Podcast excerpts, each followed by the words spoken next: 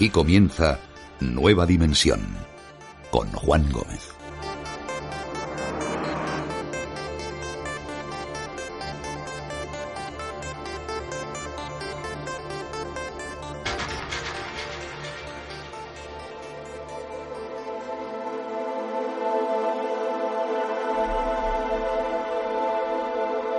Muy buenas noches a todos amigos, bienvenidos. Abrimos nuestra ventana al misterio, abrimos nueva dimensión.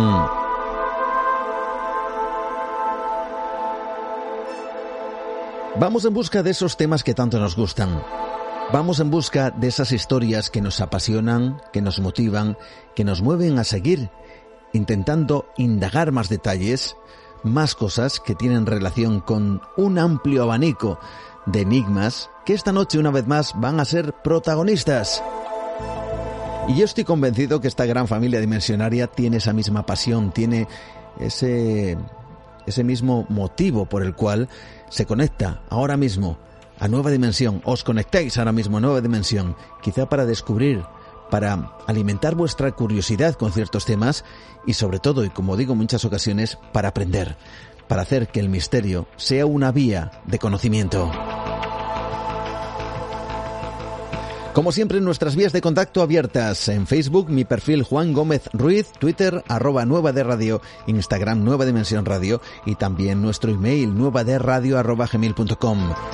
Estamos a partir de las 12 en punto de la noche, hora en la península, 23 horas, es decir, las 11 de la noche en las Islas Canarias, a partir de esa hora, con todos vosotros en iVox, en Spotify, en Google Podcast, en Apple Podcast y también en demás plataformas. Y además tenemos, como sabéis, nuestro misterio extra que está con vosotros los martes y también hoy está nuestro capítulo especial de nuestro universo expandido llamado Nueva Dimensión Premium. Y ahora llega el momento de adentrarnos en esta ventana al misterio, y eso de adentrarse en el misterio tiene una, una relevancia, un sentido importante, porque esta noche queremos acompañar a un investigador para descubrir los temas que más le han llamado la atención a lo largo de unos cuantos años. Y es que cuántas veces nos hemos topado con historias en donde nos gustaría indagar, donde nos gustaría hacer un recorrido mucho más amplio que un simple titular. Hoy la curiosidad es protagonista, como la que destila el invitado que tenemos esta noche. Fijaos, con mi querido, le conocéis, amigo Jesús Callejo, hemos comentado en más de una ocasión que lo importante es ser curioso, porque la curiosidad te hace aprender, descubrir y sorprenderte. Pero el primer paso para conocer es tener la inquietud por conocer. Si tenemos esa curiosidad, de repente nos damos cuenta que estamos aprendiendo a través de las cosas que nos gustan, que nos motivan, que nos llaman la atención. Y a nuestro invitado le mueve esa misma pasión. Esta noche vamos a adentrarnos en los misterios de una desaparición enigmática en Estados Unidos o de un edificio donde pasan cosas, o más bien pasaban cosas que desde luego podrían poner los pelos de punta.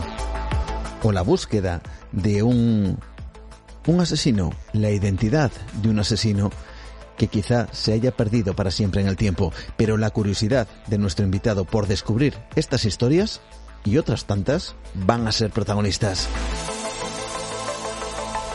Y atención porque tras Félix Ruiz Herrera, quien va a ser el guía en todo este asunto que acabo de comentar, estará también José Manuel García Bautista, también estará José Manuel Nieves y tendremos más sorpresas, espero, para todos vosotros esta noche.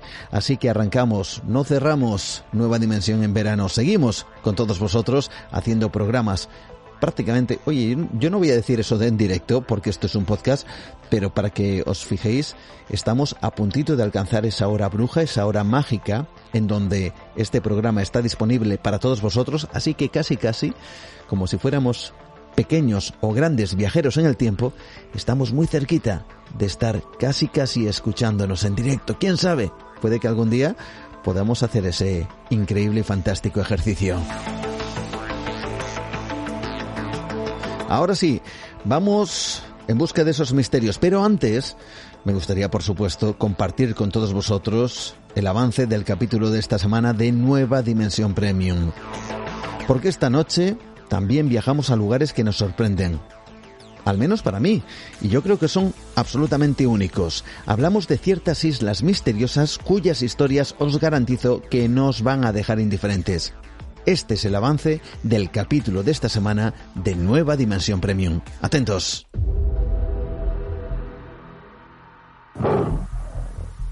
Madre, debo hacerte una pregunta. Dime. ¿Qué soy? Te llamamos padre, pero no somos como tú. ¿Qué somos?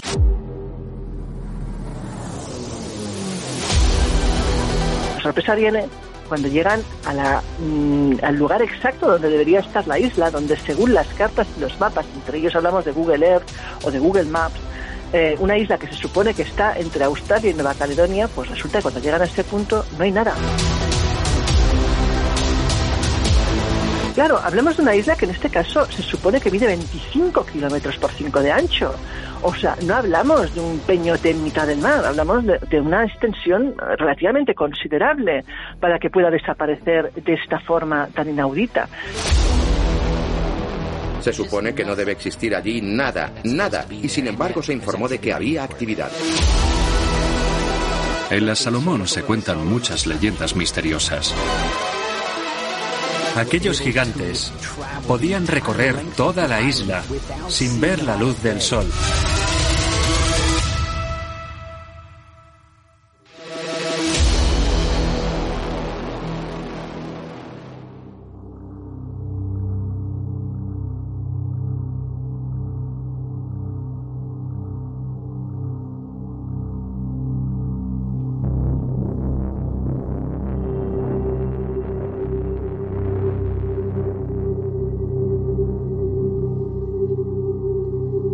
Yo creo, amigos, que la curiosidad, el saber cómo es el mundo que nos rodea, la búsqueda de conocimiento, descubrir historias que nos apasionan, que nos provocan un gran interés, que incluso nos hacen emocionarnos, es en muchas ocasiones lo que en este mundo nos mueve a después, después de conocerlas, divulgarlo, a contar esas historias que puede que emocionen a otros. Quizás sea como una especie de cadena, una cadena invisible. Alguien conoce un hecho singular, lo investiga, lo divulga y eso provoca que otras personas conozcan esa misma historia y se puedan apasionar por ella. Veréis, yo creo que Félix Ruiz Herrera es una de esas personas curiosas, apasionadas, que buscan de manera incansable aquello que le llama la atención y en consecuencia que lo investiga. Y esa investigación la transforma en divulgación es decir, en compartir aquello que a él más le intriga o le sorprende. Por eso es importante que todos tengamos esa curiosidad, que todos, desde el lugar donde nos encontremos, porque muchas veces es muy difícil acudir a ciertos puntos, algo que ha ocurrido quizá en el otro lado del mundo, y algunos pensarían que tan solo conocer la historia se hace a través de estar en ese mismo lugar, viajar kilómetros hasta ese punto, pero a veces no.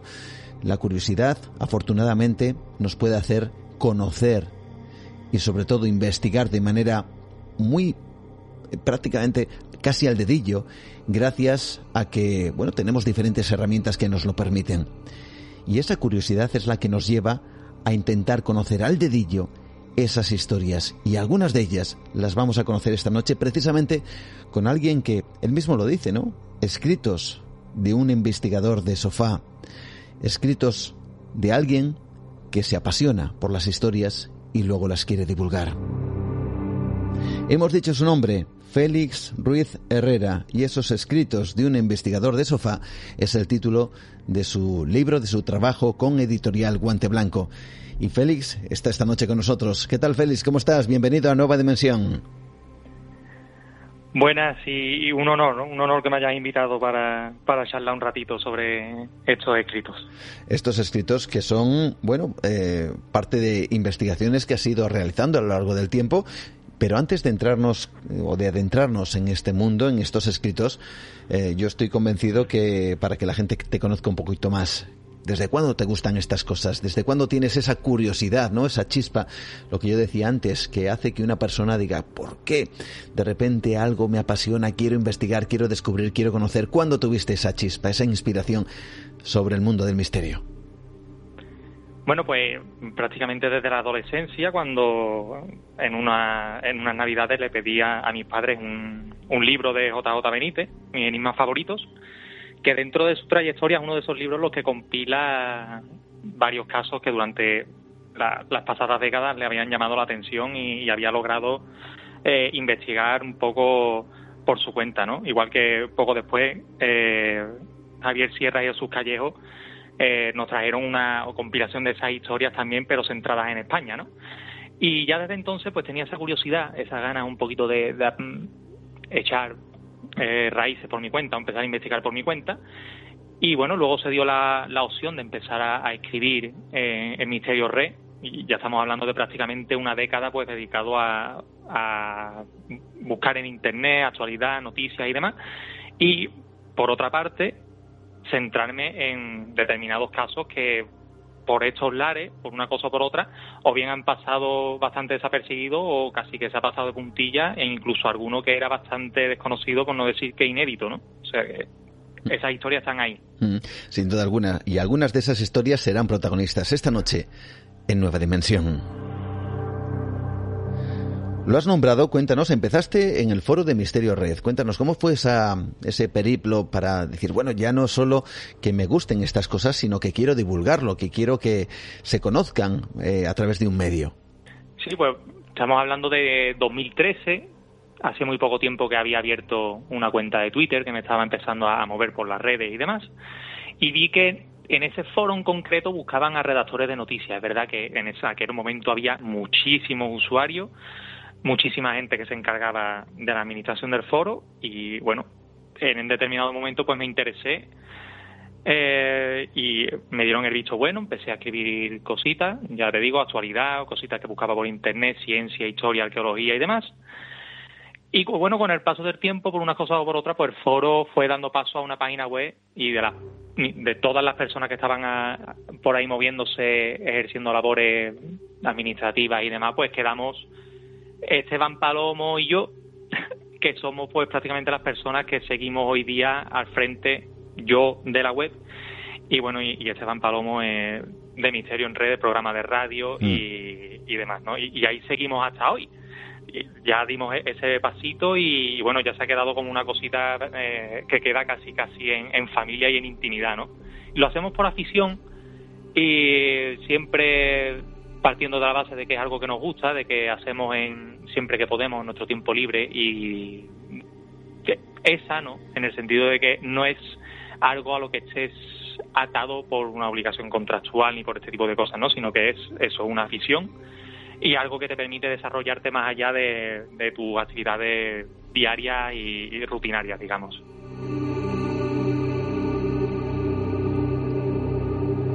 Bueno, pues esta noche, amigos, vamos a adentrarnos en parte de las páginas de este trabajo escritos de un investigador, un investigador, lo diré bien, de sofá, y además que contiene historias que, como decía Félix, puede que se hayan escuchado eh, muy pocas veces o que ya han pasado casi casi de puntillas. Quizá porque algunas de ellas no nos tocan directamente a nivel geográfico y otras simplemente, bueno, pues por lo que sea, inexplicablemente en muchas ocasiones no se conocen, eh, quizá porque haya otras que las hayan tapado. Por eso, este trabajo en donde nos adentramos ahora mismo.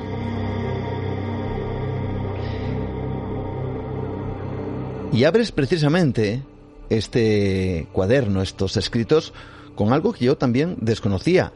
Texarkana. Hablas de los, los asesinatos de, de Moonlight eh, unos, una serie de crímenes. ¿Cómo llegas a esta historia? Pues bueno, llego a través de, de una película que bueno se emitió era una continuación de una película anterior que se hizo hace unos años sobre este estos asesinatos a la luz de la luna de Texarkana que tuvieron lugar en 1946, poco después de la Segunda Guerra Mundial, y se cumplía el 75 aniversario en aquel momento de, de esos crímenes. Y estaba muy interesado en las leyendas urbanas, estaba un poquito investigando los orígenes de, diversas leyendas urbanas, sobre todo de folclore norteamericano, y una de ellas, la del hombre del Garfio, eh, en uno de los libros de Jan Haron Brumban, que es un, experto en este tipo de materia, pues él daba la, pista de estos crímenes como posible eh, origen de, la historia del hombre del Garfio, que bueno, después mutaría y bueno, casi que se popularizó en los 90 gracias a, películas como Sé lo que hiciste y El último verano o Leyenda urbana. Así que empecé a buscar en esa historia y vi con una serie de crímenes que se atribuyeron a, a este asesino en un área muy concreta, en un pueblo muy concreto, con una zona relativamente pequeña, con unos 10.000 habitantes, y que, bueno, durante varios meses, desde febrero hasta mayo del 46, pues provocó la histeria colectiva y que muchísima gente abandonara la zona o eh, comprara armas sin parar, se detuvo a 400 mm, a 400 personas pensando que podían ser este asesino, pero curiosamente es un caso que ha quedado oficialmente sin resolver. Mm. ¿Cómo son los detalles? Eh, cuéntanos, hubo una serie de crímenes, ¿cómo eh, es esa sucesión de acontecimientos hasta que, por ejemplo, la policía llega a detener a más de 400 personas? ¿Qué es lo que sucede? Pues bien, mm, como digo, nos vamos a febrero del 46 y eh, el escenario de estos crímenes es Sarcana, ¿no? que está en el condado de Bowie, en la frontera entre, entre Texas y Arkansas. Y allí ya desde un primer momento, en un primer crimen, a dos chicos jóvenes, a una pareja en este caso, una persona con una bolsa en la cara que le tapaba sus facciones, digamos, pues la ataca, al chico lo agrede con, una, con, un objeto contundente, le hace varias fracturas en la cabeza y de la chica pues abusa sexualmente pero no llega a, a matarlas. Poco después, poco después, tres semanas después concretamente, hay un primer doble asesinato en este caso de un chico de 29 años y una chica de 17, que eran parejas desde hace un tiempo. Allí mismo en aquella zona, en una zona muy concreta, alejada de las últimas casas de la población, en una zona apartada, eh, hubo ese ataque nocturno, al parecer se usaba un arma del calibre 32, a los dos chicos, pues en este caso sí que sí que los mató. Y ya en aquel momento pues entraron en escena tanto los Rangers de, Texas como de, varias localidades de los alrededores y, empezaron a especular con que aquello no podía ser casualidad y que podía atribuirse casi a, alguien o a, en este caso a un asesino en serie. ¿Por qué? Pues porque el, el modus operandi ya parecía establecer mm, algunas características pues bastante definidas, ¿no? Parejas jóvenes, lugares apartados, y, bueno, en este caso sí que hubo un, asesinato. Tres semanas después de ese primer doble asesinato hubo un segundo doble asesinato, en este caso a otra pareja bastante más joven, un chico de 17 años por Martin y a una chica de 15, Betty Joe Booker, que salían de un concierto y que bueno, no fueron encontrados hasta, desaparecieron esa noche del 13 de abril del 46 y no fueron localizados hasta el día siguiente. Ella, en este caso, eh, también con dos disparos en la cabeza y el chico, pues igualmente asesinado con varios disparos, uno en una mano, otro en la nuca, otro en la cara, también con un arma del calibre 32.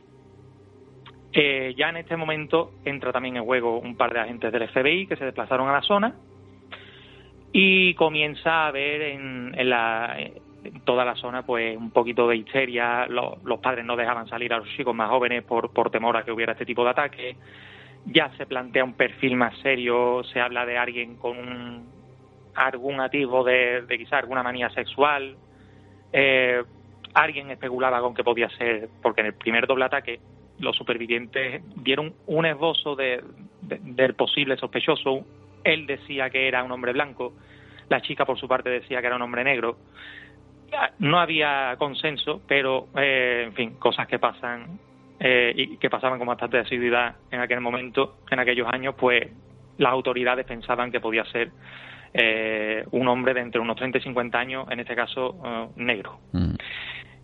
Y un último doble crimen, tres semanas después del segundo, se revuelve a repetir la pauta de las tres semanas, este, en este caso el 3 de mayo, que en este caso ocurre a varios kilómetros de Tesarcana, unos kilómetros bastante más alejados, en, un, en una finca privada, en el que mm, un matrimonio es atacado el marido Billy Stacks muere de dos disparos en la cabeza, disparados desde detrás, justamente desde la ventana que tenía tras de sí mientras que leía el periódico, y su mujer Catherine pues es herida de gravedad, ya que una bala eh, le entra por debajo del labio y se le aloja en la lengua, y el otro pues le entra por un pómulo y le sale por la oreja izquierda.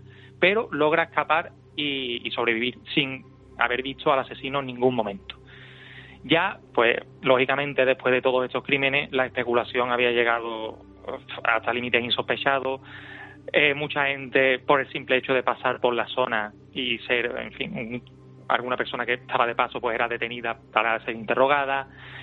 Amigos de, los de los fallecidos, eh, conocidos, gente que tenían rencilla.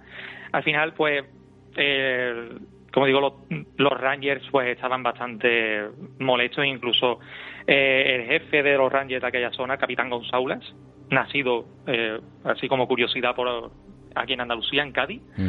pues pidió a la población que no, que no señalaran a nadie más porque era eh, es que no llevaba a ninguna parte, esa investigación no llevaba a ninguna parte. Pero sí que hubo dos sospechosos principales en aquel momento, uno de ellos un chico bastante joven, que era amigo de una de las víctimas, que se había mudado para estudiar en la universidad en, otro estado, pero que tenía bastantes problemas psicológicos, tenía depresión y acabó suicidándose bastante joven. Pero dejó una nota en la que eh, se atribuía los asesinatos del ya conocido como el asesino fantasma, ese Phantom Killer, al que bautizaron desde el Texarkana Gazette, uno de los periódicos locales. No se le dio mucho, eh, mucha credibilidad por el, hecho de que, al parecer, había contradicciones en, en, las pistas que había dejado este chico en los testimonios de sus familiares y, lo dieron por, por, una pista falsa. Y ya hubo un segundo detenido en su momento que sí que es el principal sospechoso, aún a día de hoy, al que nunca se le ha eh, reconocido la autoridad de los crímenes, pero que bueno, hay bastante consenso en que sí que se trata del asesino, o al menos del asesino de alguna de las víctimas, porque también está el problema de que no todas las víctimas murieron de la misma forma, ya que en el último doble crimen se usó un arma de calibre diferente, en este caso del calibre 22, con lo cual hay quien señala que hubo o bien un imitador o que el último doble crimen pudo ser otra cosa totalmente diferente. Y Tomamos un poquito de aire porque esto es un poco, para que veáis amigos, eh, el nivel de detalle de la investigación de un hecho que aquí en España por lo menos creo yo, es absolutamente desconocido. Sigue contándonos un poquito cómo va toda esta historia, porque eh, los crímenes, yo no sé si se paran ahí, si continúa habiendo más, eh, más imitadores o estos copycat, como les llaman en Estados Unidos. ¿Qué es lo que sucede desde ese momento?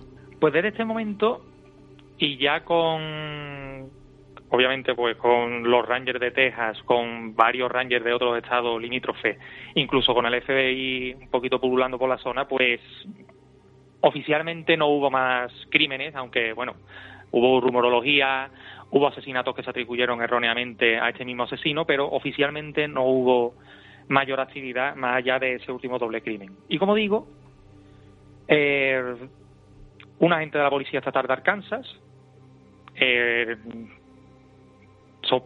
sondeando el caso, digamos, pues da con un tipo en un local que al ver llegar a este agente pues huye rápidamente y bueno, al parecer sospechosa su actitud pues lo, lo siguen y lo detienen, ¿no? Esto, esto ocurre en junio del 46. Este policía descubre que la persona a la que seguía había robado un coche, que estaba con su pareja, y esta chica, Peggy Sweeney, una joven de 21 años, pues eh, al ser detenido, pues señaló rápidamente a su pareja, en este caso a Joel Sweeney, como, en fin, un delincuente habitual. Era alguien que se dedicaba a robar coches, a estafar y demás. Pero la actitud de este último eh, levantaba bastante sospecha porque desde el primer momento, cuando se le detiene, él mismo dice que teme eh, ser conducido a, la silla eléctrica o, y, bueno, y le preguntan que por qué, ¿no? Y dice, bueno, si eres ladrón de coche tendrás una pena de cárcel, pero no mucho más. Dice, mm, no, pero por ese tipo de cosas no, no te llevan a silla eléctrica, pero sí por otras cosas que, he hecho. Entonces, pues, al haber robado un coche en la zona de Tesarcana y haberse visto por los alrededores cotejando testimonios de varios testigos, se le señala como sospechoso eh, y su, su pareja, su mujer, le, le, incrimina en estos crímenes, le señala como, como el, el autor material de los crímenes. Problema, en aquel tiempo, por ley, en 1946, la esposa no podía ser obligada a testificar contra el esposo, ¿no? Y bueno, eh, debido a esto, pues se la consideraba como un testigo, digamos, poco confiable. Así que las pruebas circunstanciales y este testimonio no se tuvieron en cuenta a la hora de juzgar a Joel Sweeney como el asesino de Texarkana. Se le detuvo como ladrón habitual. Digamos que se bajo cuerda, pues que se quedó un poquito en consenso de que el caso se iba a cerrar, pero nunca se le juzgó por estos crímenes y nunca se le han terminado de atribuir esta serie de crímenes. Es cierto que con los años, incluso a algunos de los familiares de las víctimas les ha llegado alguna carta de un supuesto familiar cercano descendiente de este Joel Sweeney, donde confiesa los crímenes, pero que se sepa, Joel Sweeney no tuvo hijos, con lo cual eh, se habla de que estas cosas son una falsa, ¿no? Es un crimen que, como digo, ya tiene más de 75 años, que ha quedado sin resolver, mm. que ha dado lugar a, un par de películas, que incluso se dice que ha dado lugar a una leyenda urbana, pero que eh, se queda dentro de, de esta serie de crímenes sin resolver de asesinos en serie que, quizá pues nunca terminaremos de, de, aclarar del todo. Nueva dimensión. Un viaje por el terreno de lo imposible. Con Juan Gómez. Un caso realmente fascinante y un caso del cual todavía no sabemos absolutamente nada a la hora, y lo acaba de decir Félix, de resolverlo. ¿no? Por cierto que hay mucha crónica negra dentro de este trabajo, dentro de estos escritos de un investigador de sofá. Eh, ¿Esto es porque te gusta más especialmente ese mundo o no? Es no es que me guste más, sino que es cierto que hay, hay crónicas que se van actualizando de cuando en cuando y suelen ser, hay casos que sí se quedan cerrados, pero de los que aparecen novedades, y otros que, como en este caso anterior, pues que por una cosa o por otra tienen un falso cierre o directamente no se cierran y quedan ahí como un poquito en el cajón del olvido y de cuando en cuando hay alguien que se acuerda de ellos y un poquito que intenta dar la vuelta, ¿no? Por ejemplo, eh, hay casos que son archiconocidos, mm. pero que han sido exagerados hasta límites insospechados, ¿no? Que de eso también hay algunos por ahí presentes. Venga, como por ejemplo. Pues tenemos al famosísimo primer, o etiquetado como primer asesino en serie estadounidense, eh, Herman Wester más conocido como H.H. Holmes, al que se le atribuyen pues una cantidad inmensísima de muertes, no estamos hablando de, de, de 200 cuerpos, ¿no? Y todo en torno a un lugar muy concreto, que también tiene su, su leyenda negra, que es este Holmes Castle, que, bueno, pues del que se decía que, tenía trampas, falsas paredes en las que se quemaba gente en ácido, en fin, una serie de, de, barbaridades tremendas, ¿no? Y a este hombre en su momento se le detuvo, se le juzgó, él reconoció 27 de esos casos, 27, se le, se le ajustició obviamente, se le condenó a muerte, pero bueno, hay incluso gente que posteriormente y un poquito como teoría de la conspiración señala que, hubo una suplantación de identidad y que este hombre huyó. Hay descendientes de, de este hombre que, incluso siguen investigando una posible relación, que esto me llamó tremendamente la atención porque incluso tuvo una serie eh, documental en, en televisión. a este hombre, a H.H. Holmes, eh, se le quiso hacer en su momento ya el destripador, o sea que eran la misma persona, ¿no? Y claro, los crímenes de Jared Destripador en 1888 pues son anteriores a los crímenes eh, que, este hombre cometió entre 1894 1895 más o menos, ¿no? Entonces es un poco especular en base a una serie de cuadernos que supuestamente este hombre dejó y que un descendiente suyo pues heredó. Mm. Cuéntanos porque esta es una historia realmente interesante. Este hombre parece que tiene una especie de castillo, de hotel, dicen ahora nos vas a confirmar que tenía pasadizos a través de los cuales podía ir de habitación en habitación de sus huéspedes y eran entre esos pasadizos donde aprovechaba para acabar con las víctimas que no dejaban de ser sus propios huéspedes. ¿Esto, era, esto era así? En parte era así, pero el, móvil principal de este hombre probablemente era económico. Este, este Herman Westermarket, desde muy jovencito, tras estudiar medicina, pues lo que se dedicó básicamente fue a estafas de seguros y a, y, bueno, a, a relacionarse con mujeres de alto poder adquisitivo para después dejarlas y, bueno, a ser posible pues quedarse con sus propiedades y, quitarle parte de sus fortunas, ¿no? Y con varias de, de estas mujeres y con esas artes que él, porque bueno, hay consenso en que era un tipo bien parecido y tenía don de gente, tenía bastante labia, pues bueno, eh, tenía bastante facilidad para, para engañar a la gente, sobre todo a mujeres, ¿no?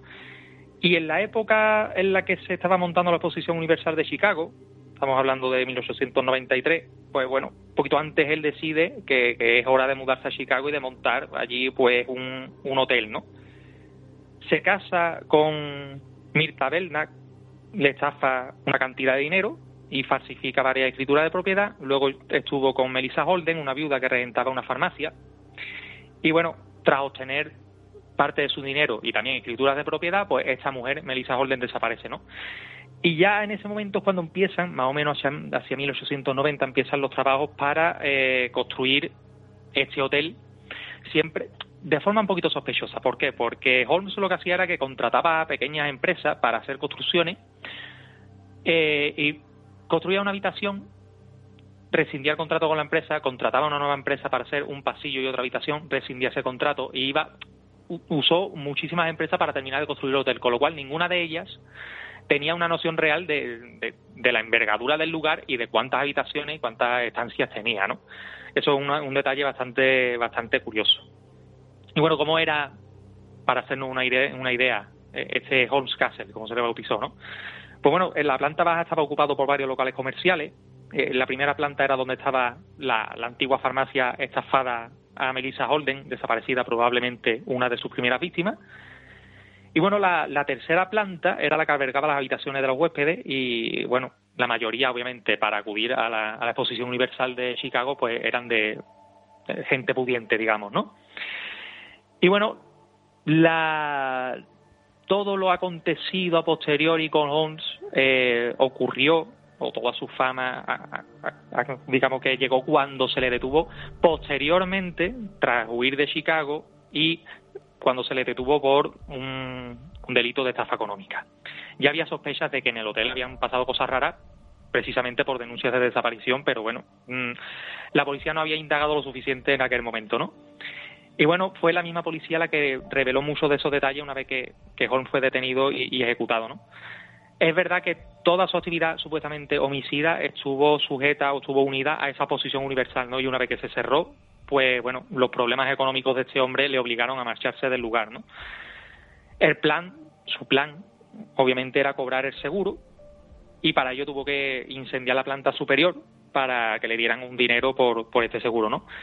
Y bueno, esa, las pesquisas de, la agencia de seguros por este, este incendio provocado, pues no, no los convencieron de pagar, ¿no? Así que este hombre huyó a Texas y allí pues se le finalmente se le detuvo eh, por parte, vamos, gracias a, Frank Geller, que era detective de la Agencia Nacional de Detectives Pinkerton, bastante famosa porque en su momento eh, se descubrió, fue la agencia que descubrió el complot para asesinar a Abraham Lincoln ¿no? en, 1861. Así que ya en este momento fue cuando la fama de Holmes empezó eh, su auge, ¿no? El hotel no le sobrevivió.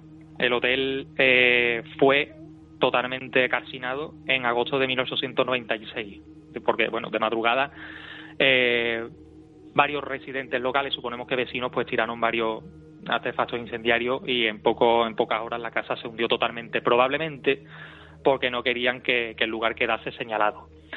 Y ya digo que la policía en aquel momento pues ya hablaba de todas estas cosas, hubo filtraciones de que se encontraron muchísimos restos mortales, pero eh, que quedasen claro, registrado y demás, eh, esta cantidad tan grande de víctimas nunca, nunca se ha podido probar. Y ya digo que él eh, se atribuye, o se atribuyó en su momento, 27 crímenes. Más allá de eso, mm, que sepamos, son todo especulaciones.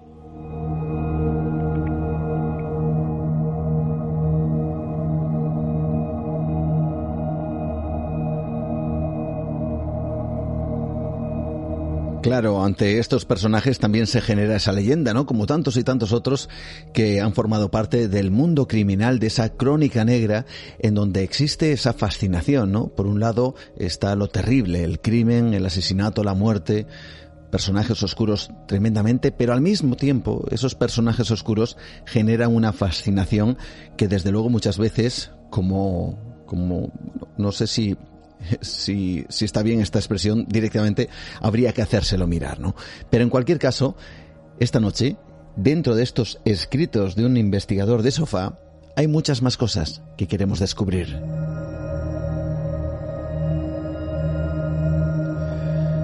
Fijaos bien, bueno, tú Félix, tú lo sabes, hay casos de desapariciones eh, tremendos en España y muy conocidos, el caso del niño pintor de Málaga, por poner unos ejemplos muy claros, muy arquetípicos casi, el caso de, del niño de Somosierra, otros más recientes que tienen que ver con investigaciones criminales, ¿no? donde prácticamente se sabe lo que ha ocurrido y solo falta descubrir dónde está el cuerpo, como Marta del Castillo, quizá también como Jeremy, este niño en, eh, en las Islas Canarias.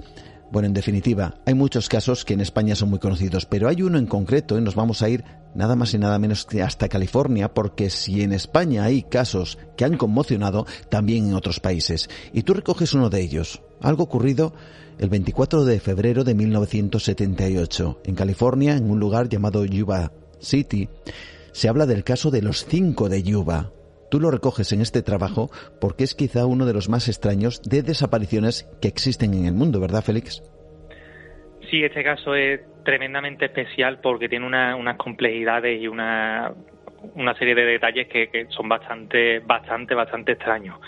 A este caso, bueno, llego gracias a un, a un especial que se le dedicó por el aniversario de esta desaparición en el portal Gizmodo y bueno, tirando un poco del hilo, pues contacté con, gente que estaba haciendo una serie de podcasts en, Estados Unidos sobre el tema. Incluso, bueno, llegué a hablar o compartir algún correo electrónico con alguno de, los, de los familiares de estos chicos, porque bueno, me proporcionaron contactos y demás. Y es otro de estos casos que la verdad que es que no tiene ningún tipo de sentido, ¿no? Y vamos a, vamos a intentar explicar por qué, ¿no? Mm.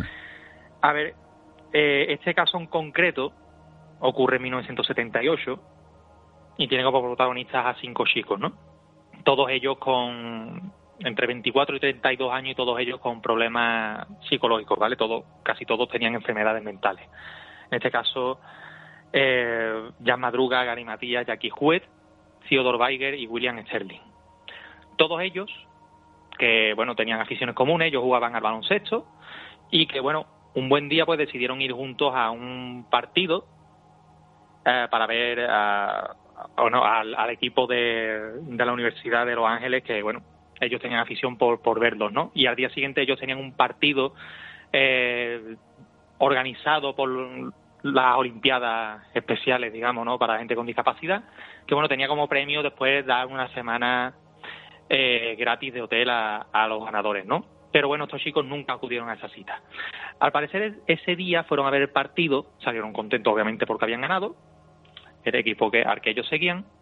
Y bueno, en algún momento de su regreso, que ellos tenían una ruta muy definida, además, al parecer eran, en fin, por circunstancias especiales, eh, ellos tenían bastante apego a su, a su casa y a sus familias, ¿no? Porque, bueno, eh, uno de ellos tenía esquizofrenia, otros, otros tres de ellos, pues, tenían una discapacidad intelectual bastante evidente, pero bueno, uno de ellos tenía carnet de conducir, los dejaron ir juntos y eh, eran chicos que iban y venían a, su casa en el mismo día, ¿no?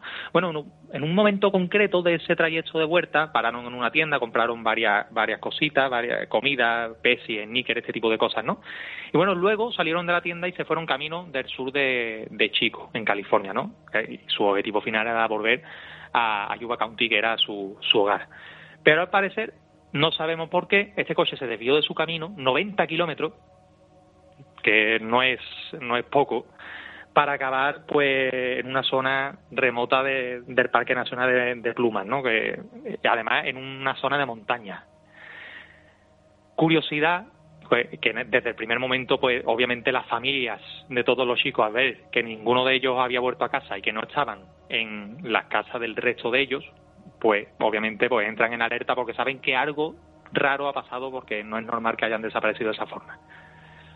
Muy poco después, porque la, búsqueda inicia ese mismo día 25, eh, dan con el coche en el que estos chicos iban, que era en este caso un Mercury Montego, a 90 kilómetros, como digo, de Chico, donde fueron a ver el partido. Y bueno, esa carretera de montaña estaba helada, ¿no? Pero el coche estaba en perfecto estado, con gasolina, prácticamente con el depósito lleno, con la, incluso parte de la comida que habían comprado todavía en perfecto estado, pero no estaba ninguno de los chicos dentro del coche. Ya en ese primer momento eh, había suspicacias de que, bueno, ¿por qué abandonar el coche en medio de la carretera estando en perfecto estado y con gasolina? O sea, que tuvo que pasar algo para que ellos pararan en ese momento y, salieran del coche, ¿no? Las llaves no aparecían, pero bueno, mmm, como digo, tenían ese depósito lleno y demás. Así que comenzó una búsqueda por los alrededores para intentar dar con ellos, que bueno, duró meses porque estamos hablando de febrero y hasta junio esta búsqueda no, no arrojó resultados. No es verdad que por medio se dio con un testigo, Joseph Jones, un hombre de 55 años, que dijo que en aquel, aquella noche había visto a estos chicos junto a una mujer y a un bebé andando por la carretera.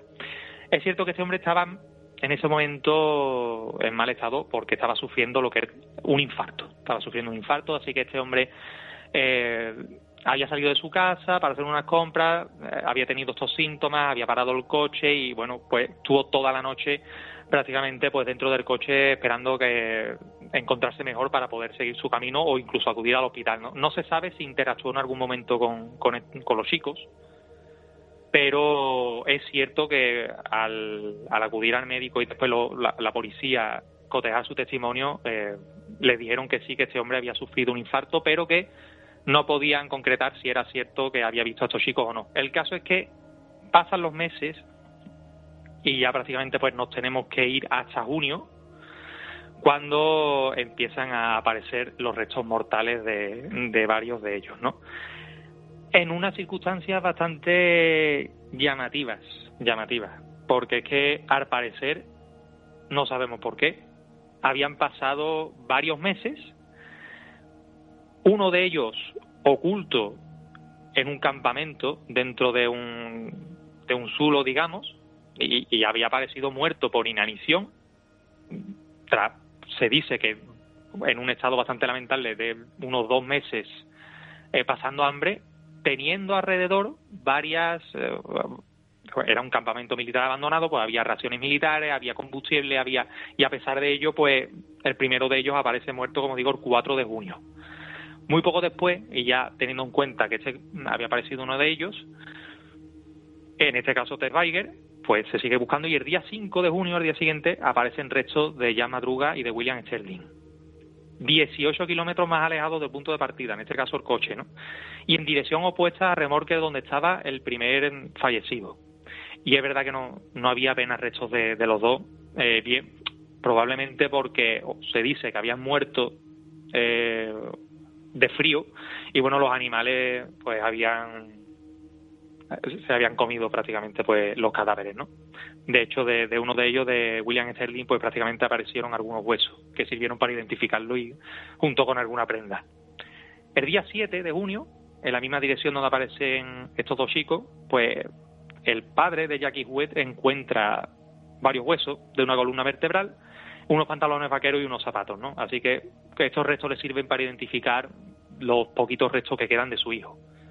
Así que tenemos cuatro cadáveres y una persona, en este caso Gary Matías, que a día de hoy, ya tantos años después, sigue en paradero desconocido y, sin saberse exactamente eh, qué pudo pasar con él, ¿no? Porque hay consenso en que estos chicos abandonan el coche por una circunstancia desconocida.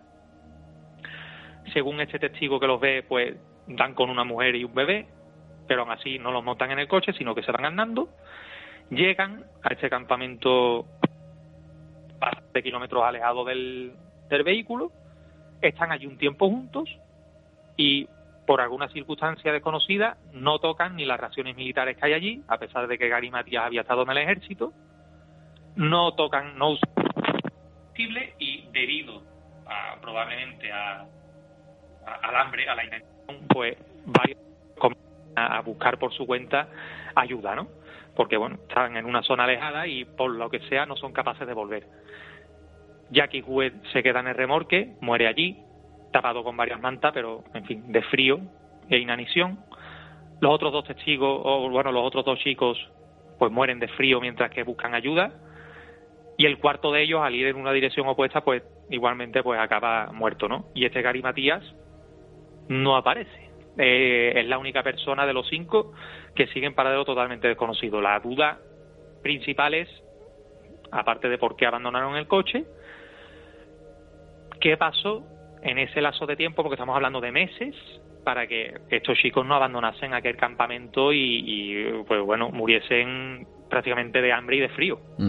¿Hay algún tipo de especulación sobre qué es lo que pudo ocurrir o qué es lo que pudo causar que no salieran de ese campamento o que incluso alguno de ellos se alejara? Tú hablabas de 18 kilómetros respecto a esa posición donde se encontraban los demás compañeros. ¿Hay algo, algún tipo de idea policial? La verdad es que no hay no hay consenso para nada en, ¿no? Eh, el tema de la localización del coche fue bastante estudiado, ¿no? Eh, es cierto que el, desaparecido Gary Matías pues tenía, como digo, experiencia militar, que había raciones eh, tipo C abiertas con una brelata, que bueno, solamente sabían abrir pues personas del ejército, en este caso Matías, pero que no se sabe por qué están tantísimo tiempo dentro de, un remorque en mitad de un campamento. No sabemos si es que se asustaron por algo, se desorientaron y al tener estos problemas psicológicos, pues ninguno fue capaz de volver. Pero mm, se habla de que hubo algún tipo de evento que provocó en ellos miedo, una histeria, algún tipo de cosa que los obligase a encerrarse y a no querer abandonar el lugar. Y eh, finalmente fueron saliendo progresivamente de él, pues por simple desesperación, por tener hambre y por estar pasando frío en una zona de montaña y quizá por, por ese miedo pues fueron en direcciones opuestas y ninguno tuvo eh, buena suerte. Quizá el último en abandonar el lugar pues fuese Gary Macías una vez que, que Jackie Wood murió, ¿no? Pero, como digo, no se sabe nada de su paradero y ya han pasado pues más de 40 años. Se buscó en, en círculos concéntricos cada vez más grandes para ver si había algún resto de él, pero ya digo que es totalmente infructuoso. Así que bueno, este caso, dentro de, determinados círculos, pues se denomina el diálogo norteamericano, ¿no? Eh, sí es verdad que fue eh, eclipsado por el, famoso caso del paso Dialog, mm. pero este caso por circunstancias eh, es, es, que es muy extraño. Es que tengamos en cuenta que son esos cinco chicos con problemas mentales, que van a una zona que ya habían visitado asiduamente, que conocían el camino perfectamente, que se desvían 90 kilómetros de su ruta, que acaban en medio de una zona forestal helada con un coche en perfecto estado, lo abandonan, se desorientan, no sabemos por qué, y acaban pues a bastantes kilómetros encerrados en un zulo, pasan allí varios meses, todo esto mm, por circunstancias que más o menos se la investigación pues baraja, pues todos son hipótesis y no hay no hay nada claro. Y luego pues van abandonando el lugar, cada uno por su lugar, por, a, su suerte y pues prácticamente todos pues, los damos por muertos porque a Gani Matías a no haber aparecido pues se le da por muerto y este caso pues queda como una curiosidad dentro de, de la crónica negra que queda sin resolver. Nueva dimensión.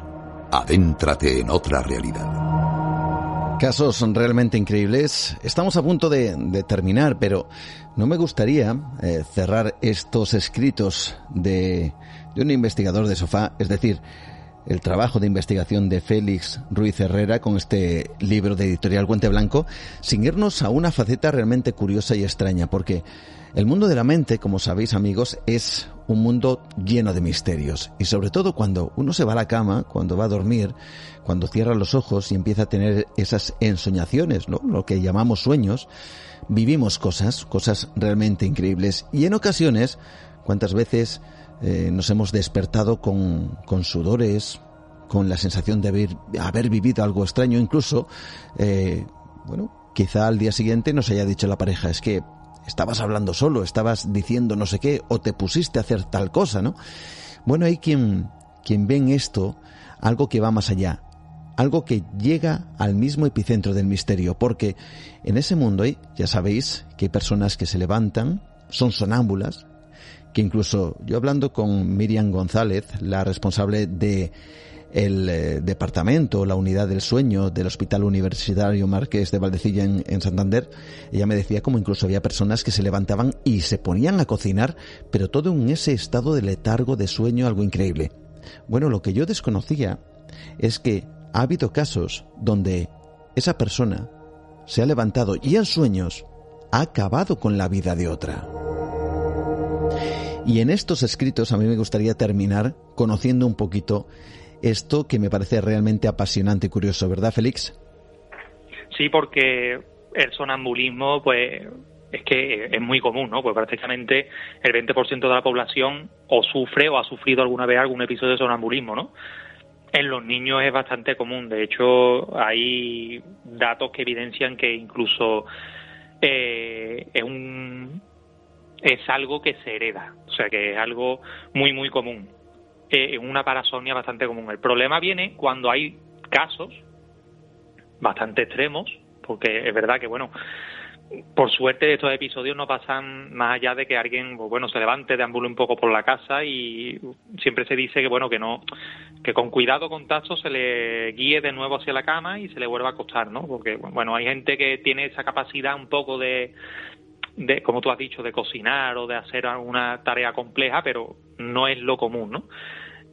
lo curioso es que he, dado con casos en los que hay gente que ha matado durante estos episodios e incluso se ha probado que esto es posible y, además con resultados bastante bastante espectaculares no y en el, libro recojo varios casos al respecto por ejemplo uno del siglo XIX protagonizado por Robert Ledru en este caso era él era policía de lo que hoy se conoce como la Policía Nacional Francesa bueno, dice Robert Ledru, en junio de 1887, investigaba la desaparición de unos marineros eh, en su bueno en su zona en, Le Havre y se le informó de la aparición de un cadáver en, en, la playa, ¿no? Así que él va a la playa y se encuentra con un tal André Monet, que era propietario de una boutique parisina y que estaba en la zona de Normandía de vacaciones, ¿no? Y bueno, pues al parecer pues este hombre le habían dado un disparo y había muerto, ¿no? Así que, bueno, Robert Ledru, este inspector, acude a la escena del crimen,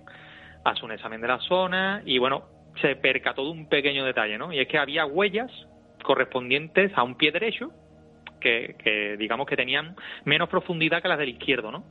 Lo que podía indicar que a, esa, a esa persona o al posible sospechoso le faltaba el pulgar del pie, ¿no? Eso ya hizo sospechar a, esta, a este inspector, ¿no?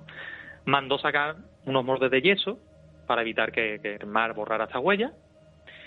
Y bueno, mmm, interrogó a varios testigos y demás, ¿no? Y bueno, él ya en ese momento, él, sabía o tenía sospecha de quién era el asesino, pero todavía no podía expresarlo con, con la claridad que, que él pretendía, ¿no?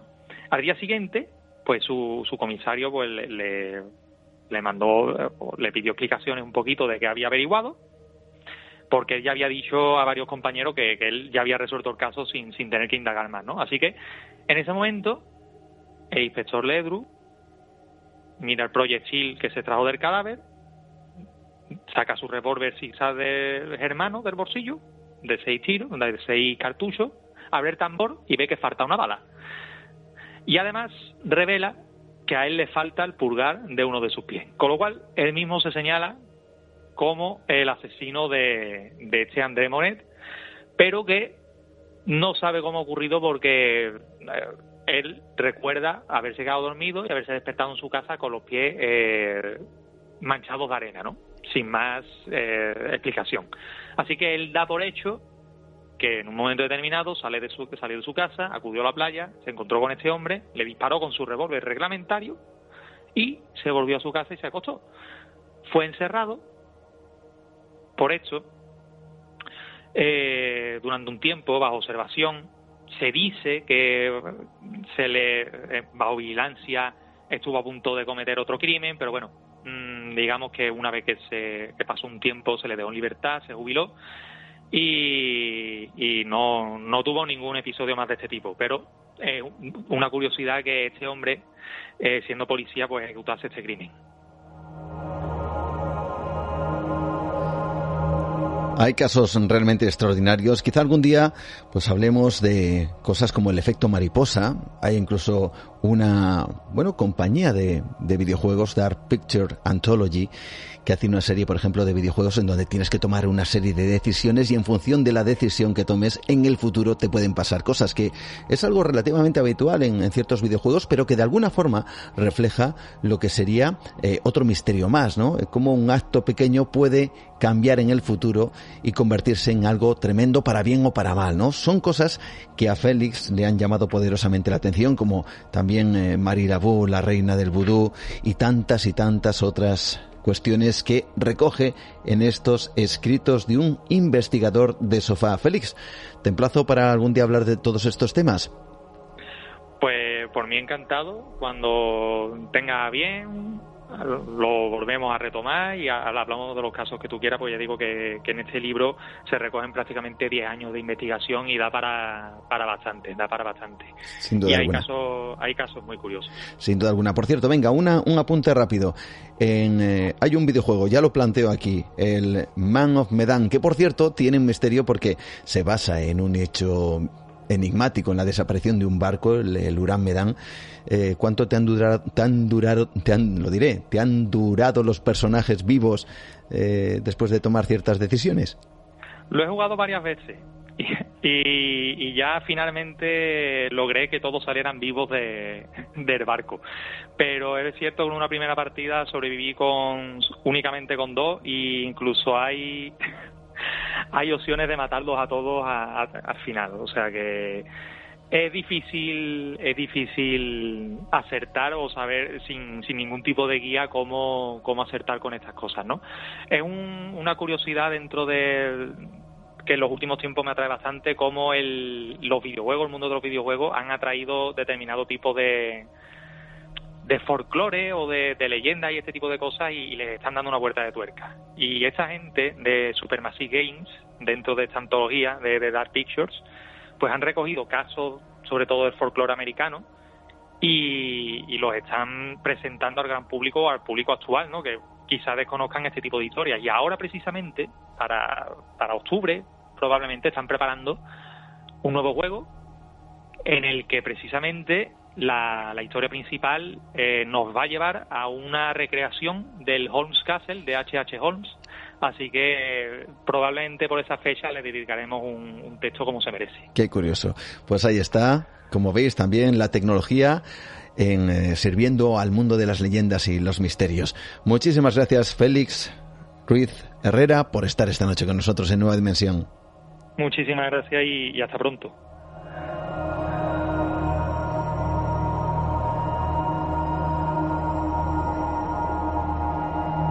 Con Juan Gómez descubre todo lo que representa un enigma para el ser humano y rompe las barreras de lo establecido.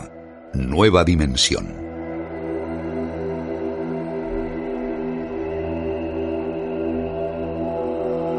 Félix Ruiz Herrera trayéndonos esos casos que siempre le han llamado la atención y que ha tenido la oportunidad de divulgar, como decíamos, en este trabajo, escritos de un investigador de sofá.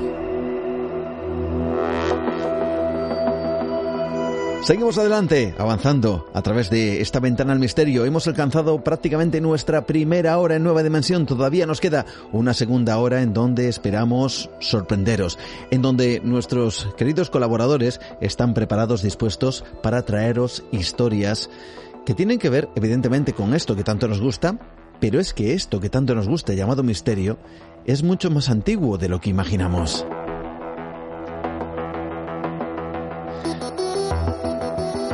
Veréis, yo no sé si os suena el nombre de Charles Ford. Charles Ford fue para muchos un pionero de lo denominado, vamos a decir, forteano, de los sucesos de frontera entre la ciencia y lo sobrenatural. Su libro de los condenados, así es como se titulaba el libro de los condenados, es sin duda uno de esos referentes que a través del tiempo se ha ido afianzando cada vez más y cada vez más entre los que desde luego nos gustan todas estas cosas. Fijaos, un libro publicado en el año 1919 en donde este hombre ya recogía sucesos que incluso hoy en día, al menos algunos de ellos, nos parecen tremendamente actuales. Enigmas que, aunque estoy convencido que fueron tomados como simples sucesos casi folclóricos, con el paso del tiempo, han tenido una repercusión mucho mayor. Su obra se ha revisado y los casos recogidos, muchos de ellos sin duda, son cuestionables. No dejan de ser, eso sí, hay que dejarlo claro, un ejemplo de que el misterio forma parte del ser humano y que acontecimientos, aunque los consideremos inverosímiles, han sido relatados desde hace siglos. Por eso, José Manuel García Bautista nos va a hablar de este personaje, de Charles Ford. Este investigador, un investigador de su tiempo, principios del siglo XX, que desde hace unos cuantos años ha sido rescatado por el mundo del misterio.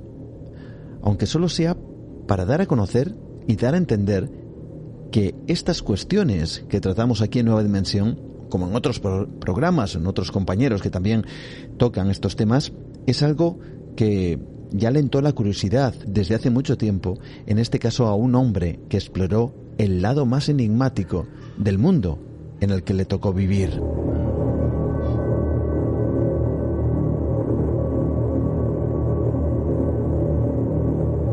Así que, ¿qué os parece si llega Charles Ford de la mano de José Manuel García Bautista en este instante a Nueva Dimensión, donde descubrimos parte de las cosas que este hombre rescató como hechos extraños, extraordinarios y que dejó plasmados ya en ese libro, El libro de los condenados, año 1919.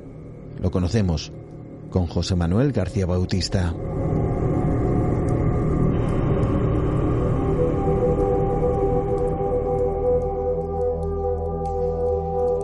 Hoy quiero hablarte de lluvias extrañas. Una cantidad ingente de pequeños sapos de un mes o dos cayeron de una nube grande y espesa que apareció de repente en el cielo, despejado hasta ese momento. El suceso ocurrió en agosto de 1804, cerca de la ciudad francesa de Toulouse, según una carta enviada por el profesor Pontus a la atención de M. Arago. Este críptico párrafo del libro de los condenados de Charles Ford en 1919 pone de manifiesto la incongruencia de su autor. Lo mismo ocurre con sus declaraciones. La que sigue fue publicada por la revista científica americana el 12 de julio de 1873, pero parece no tener demasiado sentido. Decía, una reciente tormenta en Kansas City, Missouri, provocó una lluvia de ranas que oscureció el aire y cubrió una amplia superficie del suelo. Ford no creyó nunca en la necesidad de probar nada. Se limitó a exponer una serie de hechos extraordinarios y dejó que el lector hiciera con ellos lo que le pareciera. Quizás por eso sus obras no lo hicieron famoso en vida, y hubo de esperar hasta finales de la década de 1940, época de los viajes espaciales, para que se erigiera como el santo patrón de lo inexplicable. La vida de Ford fue la vida de un inconformista. Fue el mayor de los hijos de un rico empresario neoyorquino, conocido por tener malas pulgas. Desde muy pequeño, un fuerte sentimiento de injusticia, junto con la falta del cariño familiar, fueron clave para que no tolerara ningún tipo de autoridad. A los 22 años, Ford empezó a ganarse la vida escribiendo historias al estilo de inspiración que le llegaba de Mark Twain. Por otra parte, empezó a interesarse por lo que en aquella época se consideraban rarezas. Leía libros sobre las grandes pirámides, la Atlántida, los canales de Marte. Casi con 40 años escribió su primer ensayo, X, en el que sostenía que nuestra civilización estaba controlada desde Marte. Y el siguiente, Y, presentaba su tesis de la Tierra hueca, cuyo interior posiblemente estuviera habitado y daba una descripción de la civilización siniestra del Polo Sur. El rechazo de sus teorías hizo que ambos manuscritos cayeran en el olvido. En 1916, a los 42 años, Ford escribió y recibió una pequeña herencia que le permitió volver al ataque y en este caso con un nuevo título llamado Z.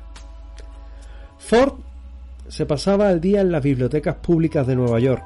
sumergido entre diarios en busca de información sobre fenómenos extraños e inexplicables. Para su sorpresa, las publicaciones científicas de la época solían difundir sucesos curiosos que nadie se molestaba en intentar explicar. Proliferaban especialmente noticias sobre extrañas lluvias, meteoritos, carbón, peces, ranas, arena, piedras e incluso sangre. La mayoría de los casos parecían demasiado absurdos para prestarle atención, pero Ford se quedó con uno de ellos en concreto, 13 de septiembre de 1768, en unos parajes de Francia, en Luz, unos campesinos oyeron un fuerte estallido, como una especie de trueno, y a continuación sintieron precipitarse desde el cielo una gran roca. La Academia Francesa de las Ciencias solicitó un informe al prestigioso Antoine Laurent Lavoisier, pero el químico fue tajante. Era imposible que las piedras cayeran del cielo. Se limitó a decir que los testigos se equivocaban o mentían. Cuando la Academia aceptó la realidad de los meteoritos en el siglo XIX, Lavoisier llevaba tiempo criando malvas. Murió en la guillotina durante la Revolución Francesa.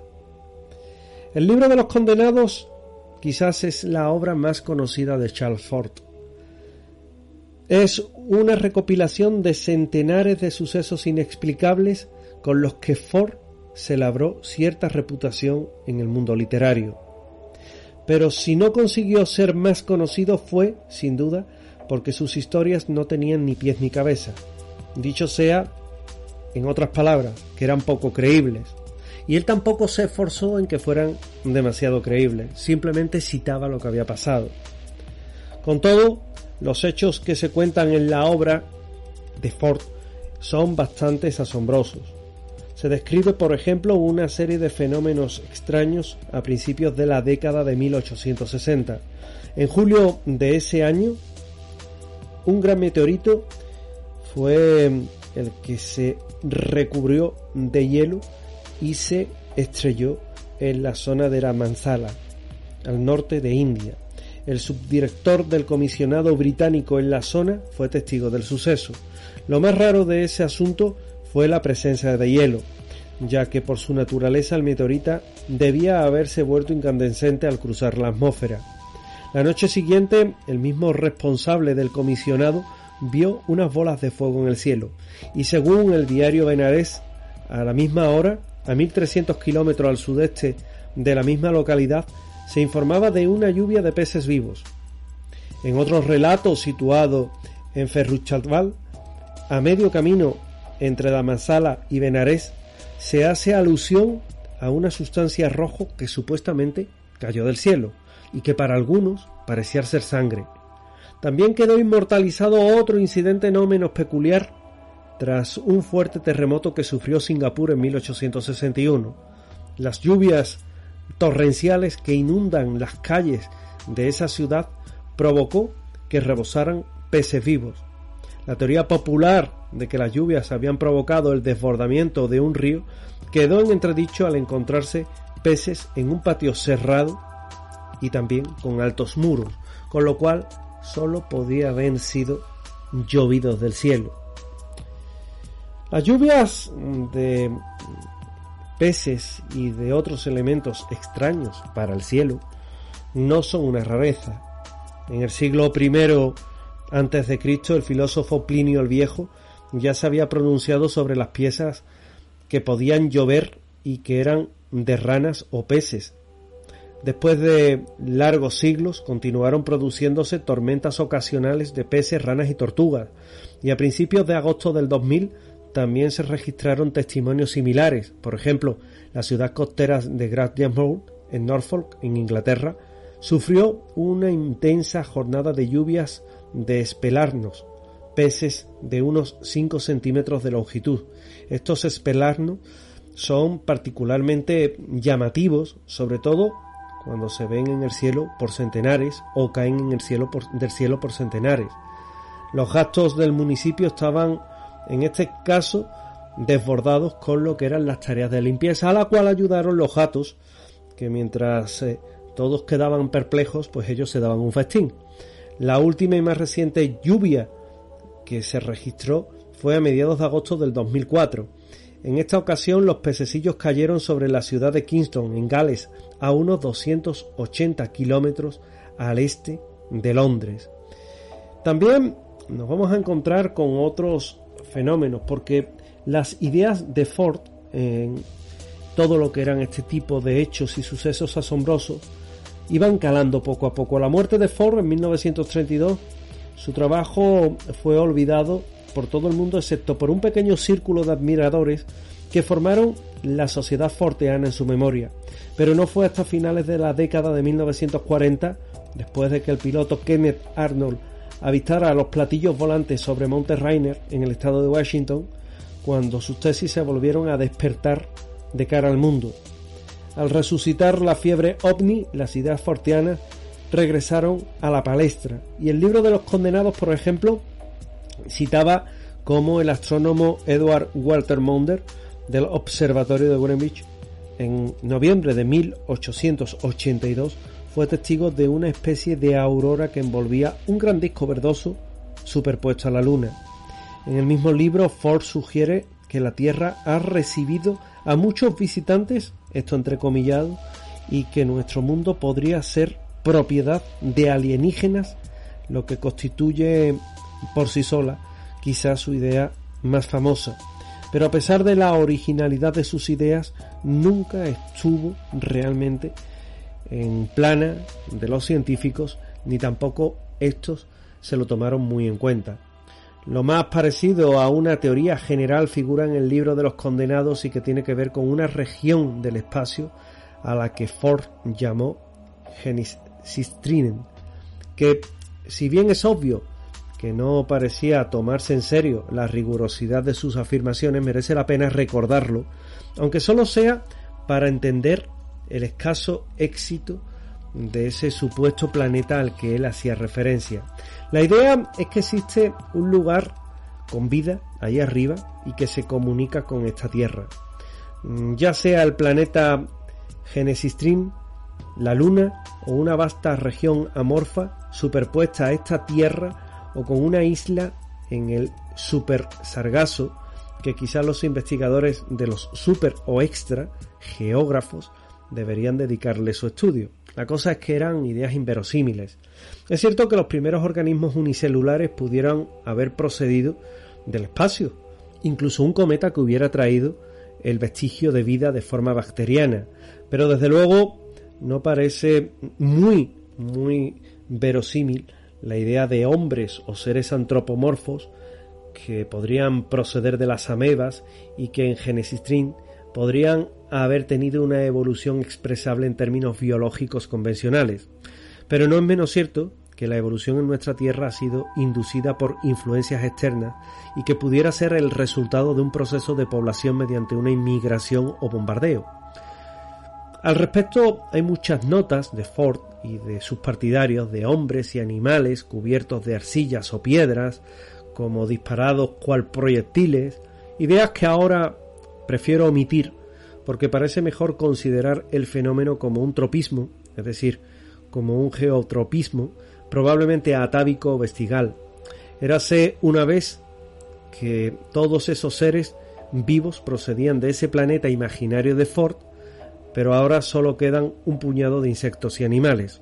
A Ford, de alguna forma, de esas ideas que acabo de parafrasear y que por supuesto no son mías, le hubiera encantado que en plena era de la televisión le hubieran dejado manifestar semejante argumentación en directo.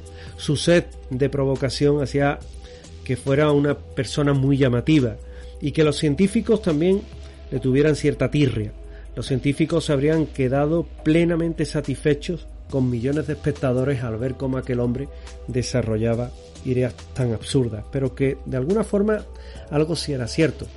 Y es que con el paso del tiempo se ha podido descubrir que esas lluvias de peces y ranas realmente se pueden dar, que aunque pareciera una idea estrafalaria de fenómenos desconcertantes, lo cierto es que cuando se forman tornados en el mar que son capaces de absorber o arrastrar pequeños animales, como pueden ser peces o ranas, si son en lago y descargan en otro lugar, la pueden provocar. Con lo que Charles Ford, al final, más que un loco, Era una persona que con pocos argumentos exponía lo que le llegaba de otros lugares, que era poco tenido en cuenta, pero que al final la ciencia, en parte, le ha dado la razón.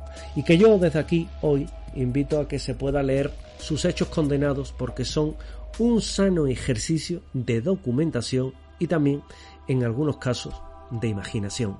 Es el caso de Chalford, de su libro, de los hechos forteanos, de las lluvias extrañas y de todo lo singular que acontecía en un planeta singular como es la Tierra.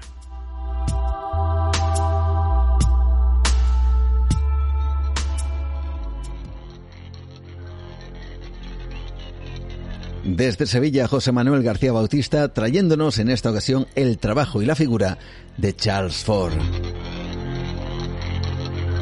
Y atención en los próximos minutos porque vamos a tener un invitado muy especial que nos va a llevar a través de, yo diría que un mundo de aventuras, un mundo de sueños, un mundo casi casi de fantasías, pero un mundo en donde la realidad también permanece y además muy palpable. Lo único que es que hay muchas personas que están intentando encontrar ciertas cosas que van a ser protagonistas en tan solo un instante aquí en Nueva Dimensión. Tiene que ver con tesoros, tiene que ver con tumbas, tiene que ver casi casi con esa idea de exploración, de aventura, de misterio, como no, y sobre todo también de historia, sobre personajes y sobre, como digo, tesoros perdidos que están a la espera de ser encontrados.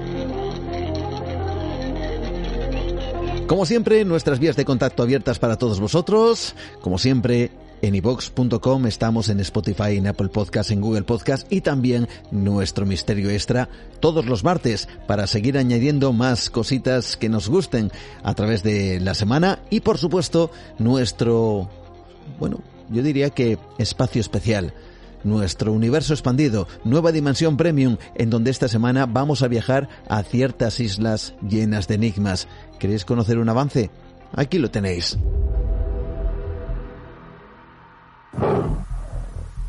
Madre,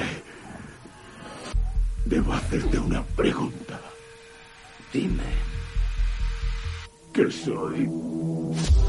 Te llamamos padre, pero no somos como tú. ¿Qué somos?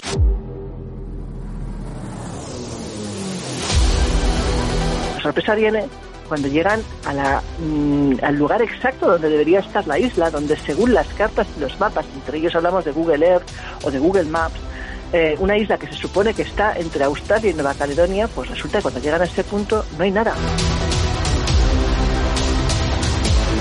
Claro, hablemos de una isla que en este caso se supone que mide 25 kilómetros por 5 de ancho. O sea, no hablamos de un peñote en mitad del mar, hablamos de, de, una extensión relativamente considerable para que pueda desaparecer de esta forma tan inaudita. Se supone que no debe existir allí nada, nada, y sin embargo se informó de que había actividad. En la Salomón se cuentan muchas leyendas misteriosas. Aquellos gigantes podían recorrer toda la isla sin ver la luz del sol.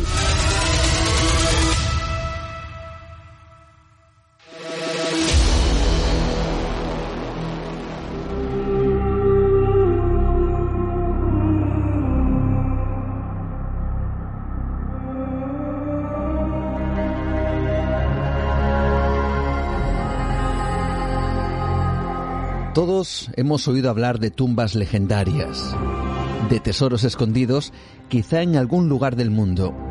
Y eso casi nos lleva a imaginar lo mismo, un mundo, pero de aventuras, de exploradores, quizá de lugares lejanos. Y entre ese mundo quizá hallemos las pruebas, los secretos arqueológicos que sin duda alguna merecen tener protagonismo esta noche. Porque desde luego hay historias que han provocado que muchas personas hayan ido en busca, por ejemplo, de tumbas o de tesoros, lo que ha alimentado los misterios y los enigmas que encierran y que rodean precisamente a estos lugares que todavía permanecen escondidos en algún lugar desconocido para, sin duda, esta humanidad. Y esta noche queremos averiguar cuáles son esas historias y qué tanto hay de mito o realidad sobre algunos de estos lugares que, dicen, aún permanecen sin ser descubiertos. En nuestras manos está un libro con un título realmente específico, Tesoros y tumbas, editorial Almuzara, de Francisco García del Junco. Una persona que la vais a conocer, es licenciado en Historia por la Universidad de Sevilla, doctor en Arqueología por la Universidad de Navarra, profesor de la Universidad de Córdoba, también es miembro del Consejo Asesor de la Cátedra de Historia y Cultura Naval de San Pablo, además de escritor, por ejemplo, un anterior trabajo titulado Esto no estaba en mi libro de Historia de España, y además pertenece a diversas asociaciones relacionadas con la UNESCO. Para que veáis, una persona que busca, en esta ocasión, la historia, los misterios. Y quién sabe si darnos alguna respuesta sobre algunos tesoros y algunas tumbas llenas de mitos y leyendas. Y está precisamente esta noche con nosotros Francisco García del Junco. Muy buenas noches, ¿cómo estás? Muy buenas noches, muy bien de estar con vosotros. ¿Tú qué tal? Fantásticamente bien, bien acompañados con estos tesoros y estas tumbas que vamos a intentar descubrir esta noche. Por cierto, eh, he dicho todas tus facetas profesionales y yo me pregunto, ¿de dónde sacas el tiempo para además escribir libros? Mira, yo creo que es por lo que me gusta la arqueología, porque además de mi carrera profesional es que siento pasión por ella. Si no, desde luego, con lo lento y lo pesado que soy escribiendo, no escribiría, no, no escribiría tantas cosas. Pero me apasiona la arqueología. ¿Y de dónde viene esa faceta de la pasión por la pues, historia, la pues, pasión por la arqueología? Pues mira, yo recuerdo que siendo muy chiquito, al menos a mí me parece que era muy chiquito porque tenía 11 años, empezó a gustarme porque en mi casa pues se hablaba de cosas de estas y mi madre leía mucho y un hermano mío pues también le gustaba y desde las 11, desde ya te digo de 11 o 12 años empecé a interesarme y la verdad es que cada vez más, cada vez más y gracias a Dios es un interés que no me ha abandonado hasta hoy. Un interés que no te ha abandonado hasta hoy y que de alguna forma quieres transmitir, quieres divulgar ya no solo ese interés, sino también pues esas investigaciones que has ido, me imagino yo, realizando a lo largo de, a lo largo de toda tu trayectoria y que tienen que ver en esta ocasión con ciertos mitos, enigmas, leyendas, vamos a ver qué parte puede haber de realidad o no, en lo que serían tumbas, tesoros, que además eh, divulgas en este trabajo editorial con Almuzara, con Editorial Almuzara. Eh, cuéntanos, ¿qué hay parte de mito, qué hay parte de, la, de, realidad que te has encontrado mientras investigabas todo este asunto? Pues mira, la verdad es que eh, mm, en la arqueología los mitos, las leyendas, la realidad mm. a veces se mezclan.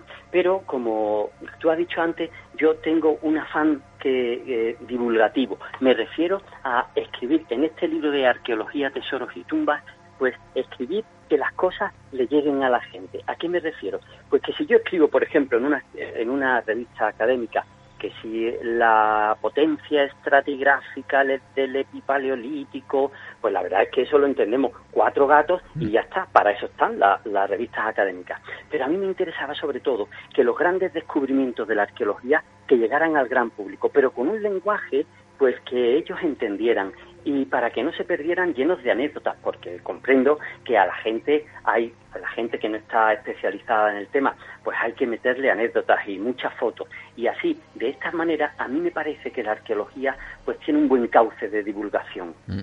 Muchas veces vemos como en la arqueología parece que se llega a un lugar, se excava, se descubre ese gran tesoro y luego resulta que, eso no es eh, así. Porque muchas, muchas veces, quizá, eh, perdona, muchas veces quizá pensamos que ¿por qué no se han descubierto estos tesoros y estas tumbas después de tantos, incluso milenios, dicen algunos, ¿no?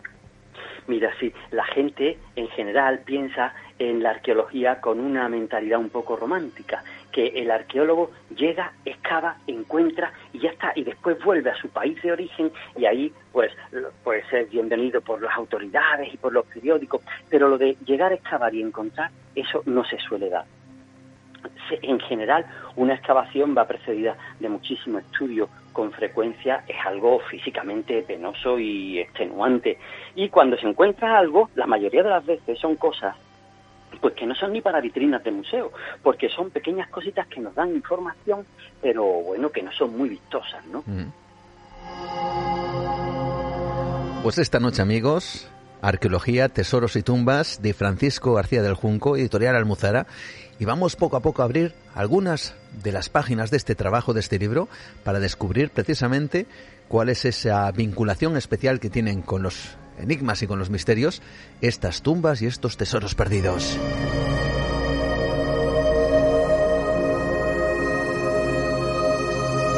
Y además yo creo que nuestros oyentes se van a sorprender porque nos podemos encontrar con cosas realmente sorprendentes. Fíjate bien, estamos ahora mismo mirando en este libro y descubrimos la que es la llamada la momia de Dir al-Bahari. ¿Cuál es esta momia? ¿Existe? ¿No existe? ¿Cuál es la historia que hay detrás?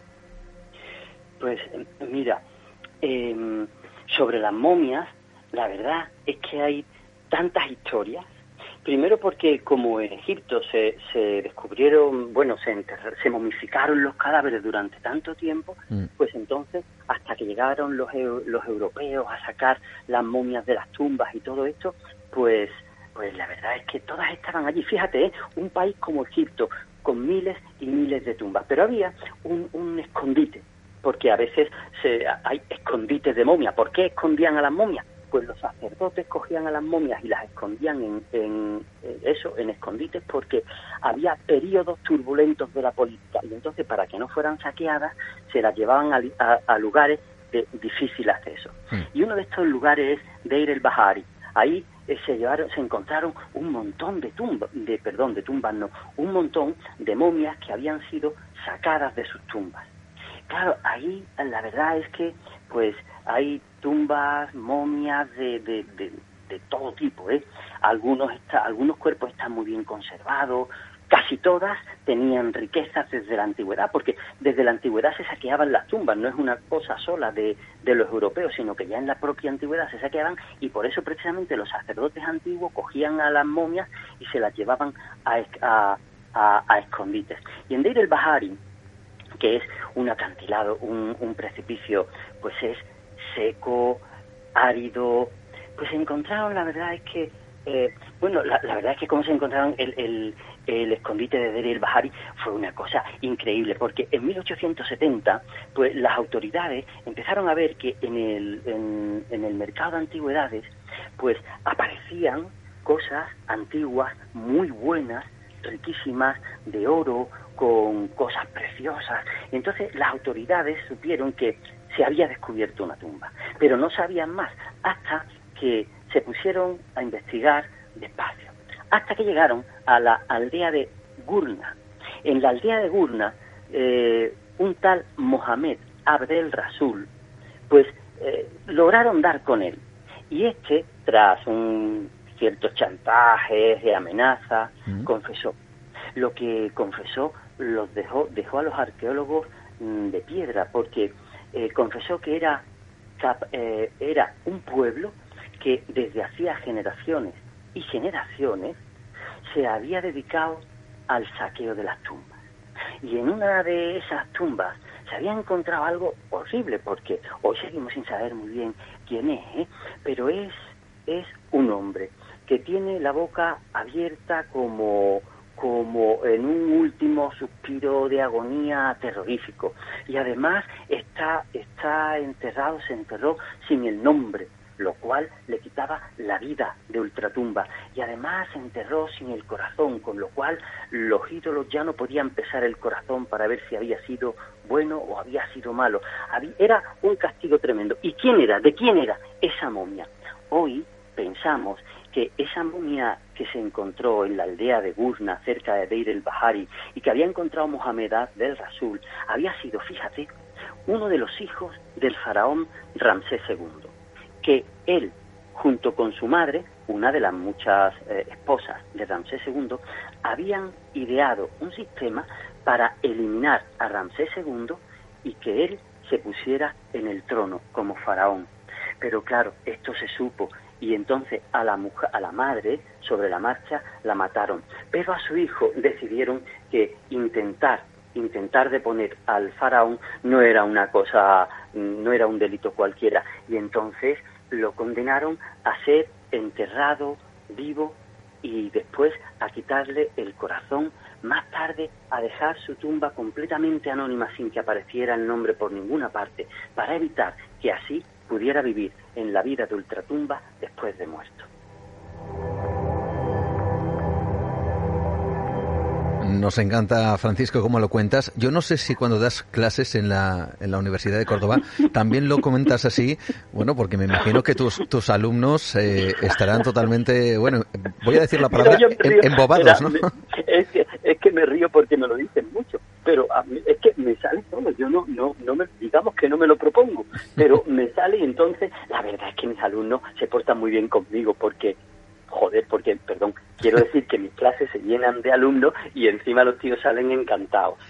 Pues fenomenal, desde luego se nota, sobre todo la pasión con eh, que, bueno, intentas transmitir evidentemente todo esto, porque además forma parte de la historia, forma parte de la historia del hombre y forma parte también de esos mitos y, de esa cultura, que fijaos bien, vaya castigo tremendo, evidentemente, eh, para el mundo antiguo, el mundo egipcio, eso era un verdadero castigo. Sí, porque el, la momia, eh, el hombre se llamaba, hoy sabemos que se llamaba Pentehuere y que tenía las manos atadas, que lo habían envenenado con un veneno lento y que había tenido una piel, una muerte horrorosa y que incluso lo había, le habían puesto cerca, cercano, al lado, una piel de cabra, porque la cabra era uno de los animales impuros del antiguo Egipto. O sea, habían hecho todo lo posible para amargarle la vida de ultratumba. Nueva dimensión Adéntrate en otra realidad con Juan Gómez. Cuánto vamos a disfrutar esta noche con nuestra conversación con nuestro invitado y sobre todo con este viaje a través de la historia y estos lugares secretos. Por cierto, hablando de Egipto, eh, ¿es cierto que hay eh, un sarcófago egipcio en algún lugar de Cartagena? Bueno, esa, esa, es una, esa es una historia poco conocida, pero es una de las maravillas que, que cuando se cuando se saque del mar, que ya que se acabará sacando, ¿eh? Mm. España se va a quedar, España no, todo el mundo se va a quedar alucinado. Se trata del sarcófago de Micerino. El sarcófago es la caja de piedra de madera donde los antiguos egipcios colocaban las momias, que eran los cadáveres momificados. Y Micerino fue uno de los tres grandes eh, faraones del, del Imperio Antiguo es del siglo XXVI antes de Cristo, ¿eh? Es uno de los tres, fíjate, de las grandes pirámides de Egipto, la de Keops, Kefren y Micerino, una es la de Micerino.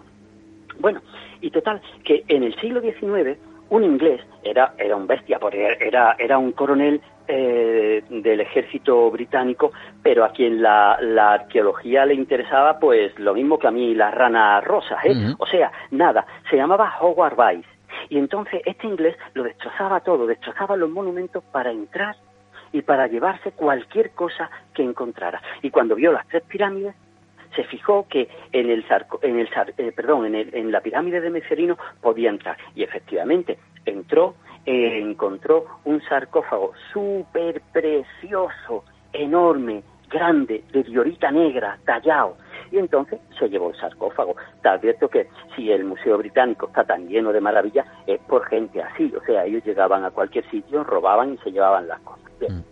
Eh, Howard White, este coronel que destrozaba los monumentos y que se encontró el sarcófago de Miserino, lo cargó en un barco. Y en 1938, pues el barco iba, eh, navegó hacia Londres se, internó en el Mediterráneo, pero curiosamente el Mediterráneo, que es un mar bastante tranquilo y que, pues, empezó una tormenta. El capitán del barco pensó que sería una de las, bueno, normales eh, tormentas de, del Mediterráneo y continuó. Lo que pasa es que la tormenta empezó a levantar olas enormes.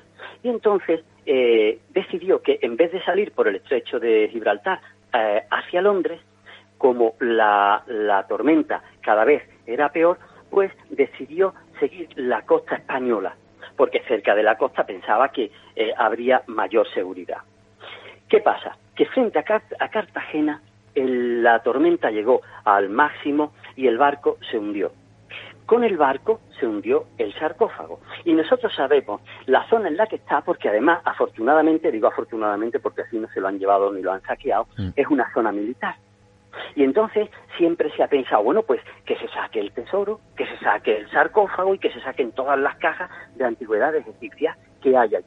Pero claro, hay varios problemas. Por un lado, el sarco, eh, perdón, el barco era inglés y el cargamento inglés. Y desde luego, si hay un pueblo que nunca haya, dan, haya, haya dado nada gratis, es Inglaterra. Podría ser para Inglaterra. Pero por otro lado, eh, las aguas son aguas jurisdiccionales españolas. Por tanto, el tesoro podría ser para España. Pero por otro lado, eh, mm, todo lo que se todo lo que iba en el barco, empezando por el sarcófago, era una obra egipcia sacada de Egipto, hecha por obreros egipcios, de un rey egipcio, y Egipto lo va a reclamar.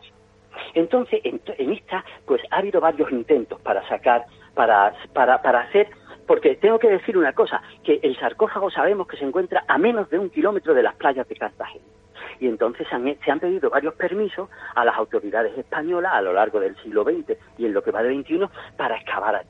Pero claro, las autoridades españolas han dicho que de eso nada. Hasta que, fíjate, qué bueno, eh, eh, ¿cómo se llama? El antiguo ministro de Cultura, ah sí, Sayaguas, es viceministro de Cultura egipcio. Mm. Sayaguas es un tío bastante teatral, pero es un tipo que, de duda cabe, sabe mucho de antigüedades egipcias eh, y está al cabo de todos los descubrimientos que se hacen. Y entonces a él se le ha ocurrido una cosa.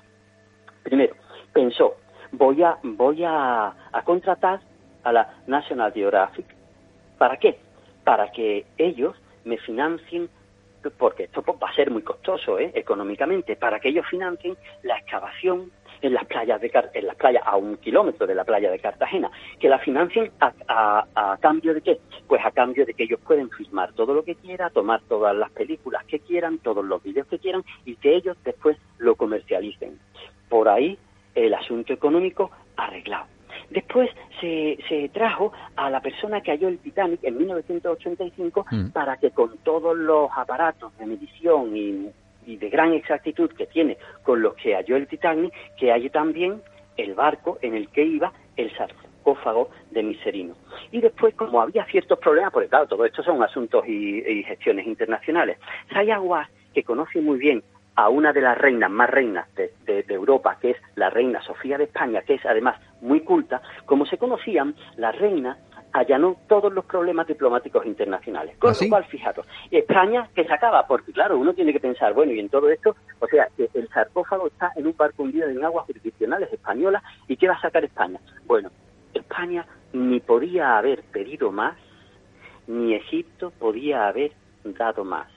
Sayaguas se comprometió a que lo único que Egipto quería era el sarcófago. Las 200 enormes cajas llenas de tesoros arqueológicos antiguos egipcios serían para España. O sea, con lo cual imagínate tú, porque el Museo Arqueológico Nacional de Madrid, que tiene magníficas colecciones, mm. pasaría a ser uno de los museos del mundo también con una gran colección de antigüedades egipcias.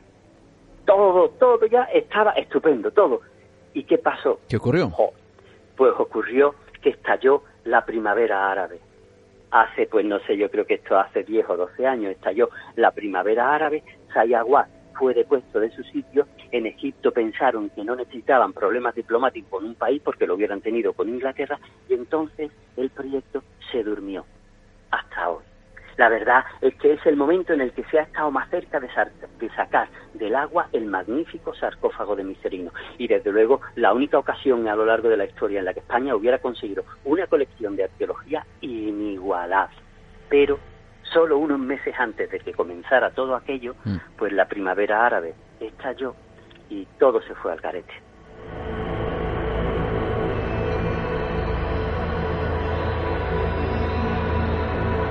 Hay que ver qué historias, solo algunas de ellas, están eh, traídas aquí a este espacio.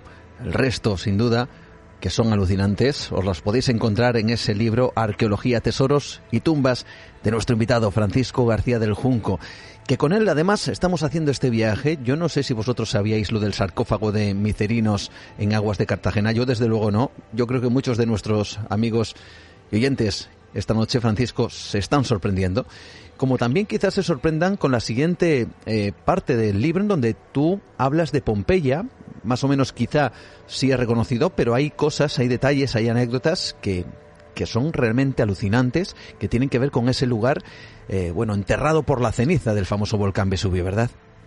Sí, mira, Pompeya, Pompeya era una ciudad, era una ciudad eh, cosmopolita, pero chiquitita. Era una ciudad de recreo de las élites romanas. Mm. Así que imagínate qué casoplones habría allí. ¿eh? Pompeya tenía unos 15.000 habitantes. Y el Vesubio, pues, eh, que, tiene un, que estaba a una altitud de 1.300 metros, estaba, eh, mejor dicho, Pompeya estaba en las faldas del monte Vesubio. Mm. Y el 24 de agosto del año 79, el Vesubio entró en erupción no debió de ser agradable porque primero vieron las cosas que te voy a contar nos las cuenta Tácito que es un historiador romano primero vieron una enorme una enorme columna de humo que alcanzó más de 30 kilómetros de altura Después, el volcán ya no dejó de lanzar lava y fuego durante 20 horas. La lava, debido a su alta temperatura, fue incendiando todo lo que cogió a su paso, y lo cogió todo. Y una nube caliente como las llamas arrasó la ciudad. Todos sus habitantes, los que no habían huido antes en los días anteriores, murieron quemados o asfixiados. El, el volcán había lanzado más de 4.000 metros cúbicos de ceniza y muy pronto la ciudad comenzó a ver cómo se cubrían sus calles, sus casas, sus monumentos, sus teatros. Muy pronto todo quedó cubierto por metros y metros de lava y de ceniza. Ya no había voces en las calles, ni ventas en el mercado, ni conversaciones en las termas, ni peleas en los barrios bajos, todo estaba en silencio. La ciudad estaba ahora enterrada bajo varios metros de lava. Pompeya había dejado de existir. Era el año 79 de la era cristiana y en Roma eh, el emperador Tito. Esto es lo que ocurrió en el año 79 y poco a poco pues se fue perdiendo eh, la idea de su localización. Sí, se sabía que allí había habido una ciudad, pero bueno, eso, eso eran cosas de los viejos, porque ni siquiera los más viejos recordaban ya qué es lo que realmente había pasado allí, hasta que llegamos al siglo XVIII, fíjate, 18 siglos después. Y Carlos VII de Nápoles, el que sería el gran rey Carlos III de España, mandó a uno de sus ingenieros, Roque Joaquín de Alcubierre. Era un ingeniero militar español. Y él, eh, eh, él pensaba que allí que se encontraban siempre tantas tantas antigüedades y cosas de mármol y todo eso, descubrió Pompeya y Herculano. Pero de Pompeya y Herculano, aparte de, aparte de la tragedia de, de, cómo murieron, que ahora hablaremos si queréis, mm. eh, una de las cosas que más impresionan a, a los turistas que van para allá son los letreros. ¿Por qué? Porque porque todos aquellos letreros los que se encontraron pues en los teatros, en las casas, en las paredes, reflejan una sociedad como nosotros, como la nuestra, igual que la nuestra, solo que de hace 1800 años. Y eso impresiona mucho, porque mira, hay por ejemplo, en la entrada de una casa hay un letrero que dice Salve Lucrum, que quiere decir bienvenido sea el dinero, y en otro aparece un perro y la palabra, las dos palabras cabe canem, que quiere decir cuidado con el perro. Pero sobre todo, las pintadas de los muros impresionan por su actualidad. Por ejemplo, en la entrada de un restaurante, una de las pintadas dice, el oficial de economía de Nerón dice que esta comida es un asco. Y en la pared de un bar, cuya dueña se llamaba Prima, un tal Severus escribe, Sucesus el tejedor ama a Iris, la esclava del posadero, pero ella no le ama o por ejemplo donde dormían los gladiadores que se, encontraba, se ha encontrado magníficamente bien conservado. Uno de ellos escribió, Sediano, el, el gladiador es la alegría de las mujeres. Y hay varios de enamorados que son tan tontos como cualquier quinceañero actual, porque por ejemplo uno escribe, si alguien no cree en Venus, debería de ver a mi novia. Y otro dice que intente encadenar los vientos quien pretenda separar a los enamorados. Todos estos son, son eh, em, carteles pintadas de las paredes. ¿eh? Después los hay con aire filosófico, así, con cierta altura, que dice, un pequeño problema se hace grande cuando se ignora. Y después los insultos pueriles y tontorrones, como uno que dice, Epafras, que estás calvo. Y hay otros que tienen pues aire de superioridad porque pone paredes, habéis aguantado tantas pintadas aburridas que me admira que no os derrumbéis. en el exterior de una tienda, pues el dueño, ya bastante enfadado, escribió, me han robado una olla de cobre, a quien la devuelva se le gratificará con 65 sestercios. Y después hay lugar para, hay también, como comprenderán, letreros más o menos gamberros, ¿eh? como, en una, como uno de los foros, en una de las paredes cercanas al foro, uno, uno escribió, en este lugar sagrado donde acuden los traidores, hacen fuerza a los romanos y cagan los gladiadores. Pero es que eso, pero es que eso es lo que pone. Después, bueno, y no podían faltar las pintadas políticas, ¿no? una de las pintadas políticas dice, sus vecinos piden el voto en las elecciones para Tiberio Claudio. Y otro dice, por favor, en las elecciones de Nuceria, que es una población cercana que se perdió también bajo la, la lava del Vesubio, dice, elegí a Lucio Cesemino. Es buena persona. La verdad es que cuando uno encuentra una ciudad así, pues es que se queda alucinado, porque sobre todo al ver esos letreros y los grafitis, es que igualmente se comprende que son una prueba innegable de que pasan los siglos y pasan los siglos y pasan las culturas y los hombres nos sucedemos unos a otros, pero los sentimientos de los hombres ante la vida cotidiana siguen siendo los mismos, exactamente los mismos. Pero lo mejor, bueno, yo no sé si me estoy enrollando mucho. ¿eh? No, puedes seguir, adelante. Nos encanta, eh, nos encanta escucharte. En, mil, en 1863, cuando ya se había muerto, claro, el, el ingeniero español que, que, descubrió Pompeya, ya estaba excavando allí Fiorelli, que era un, un arqueólogo italiano.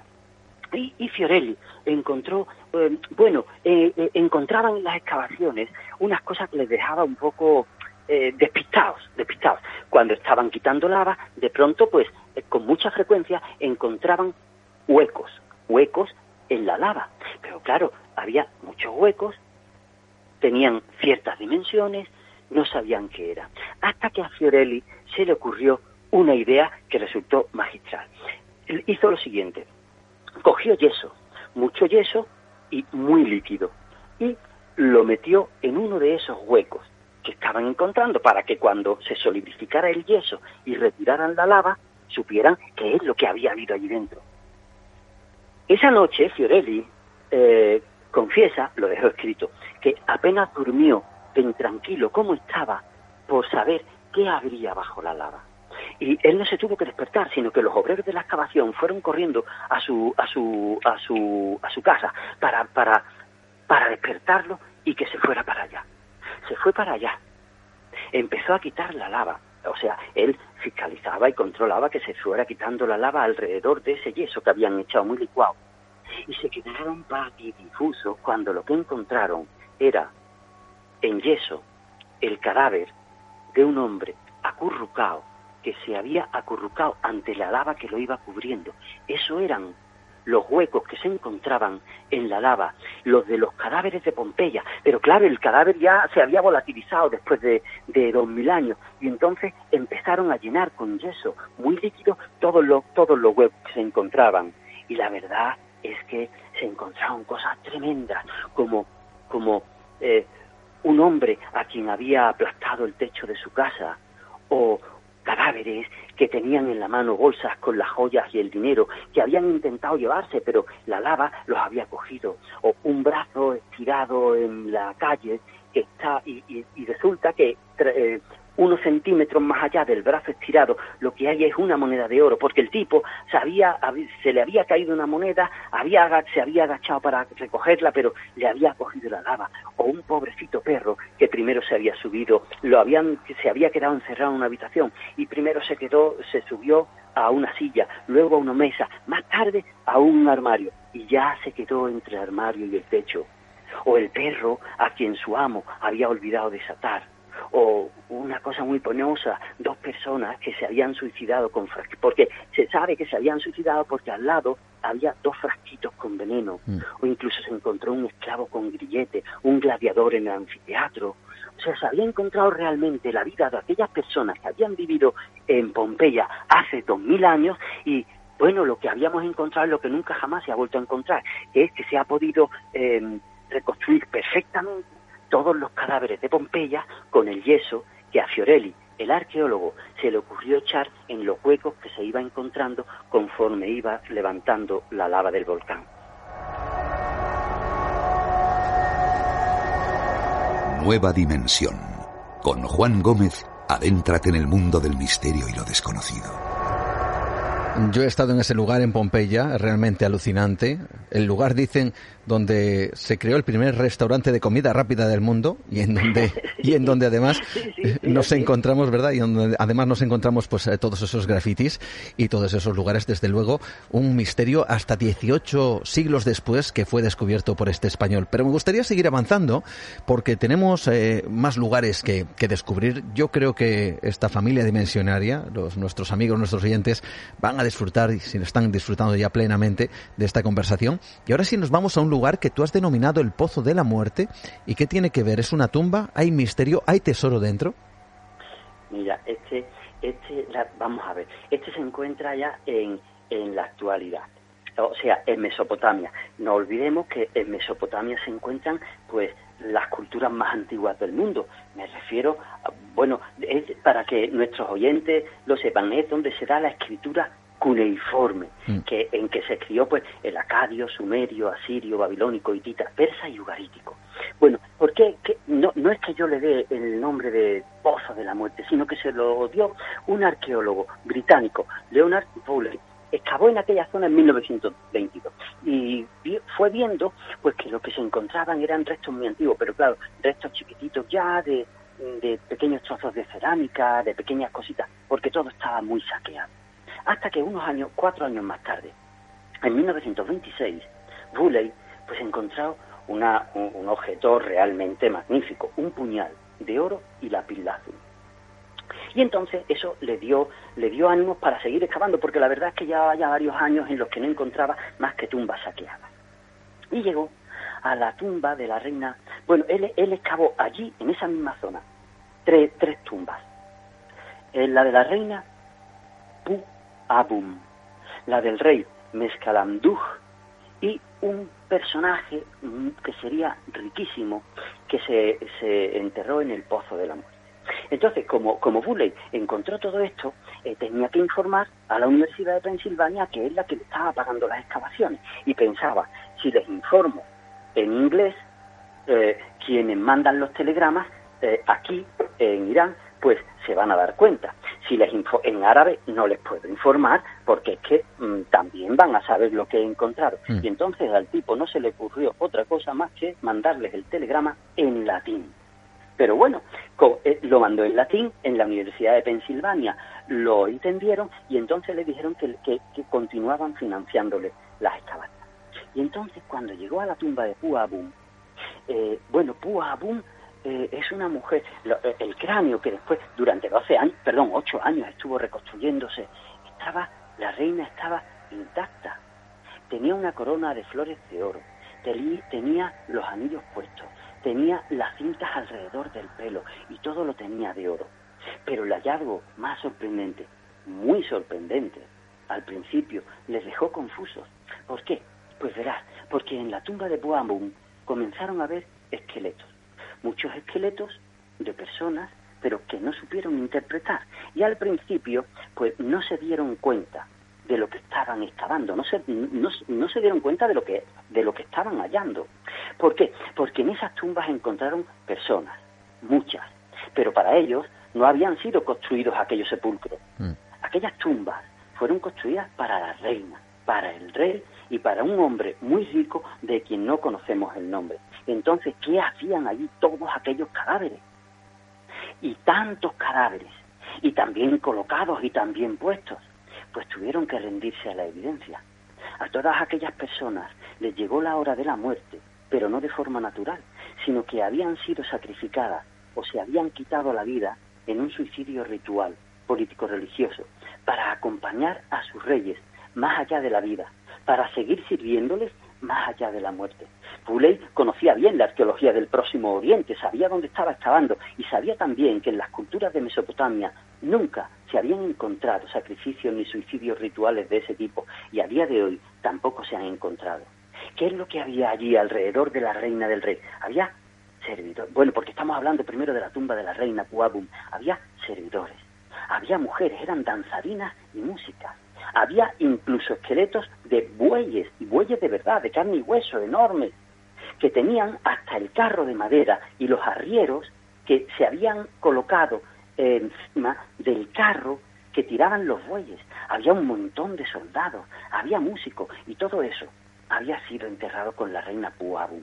Y en el centro de la tumba, cuando pensaban que la excavación estaba llegando al final porque lo habían retirado todo, lo habían fotografiado, lo habían esquematizado, lo habían estudiado, en el centro de la tumba vieron un gran arcón en el suelo. Tampoco sabían muy bien que pintaba un arcón, un arcón en medio de la tumba. Mm.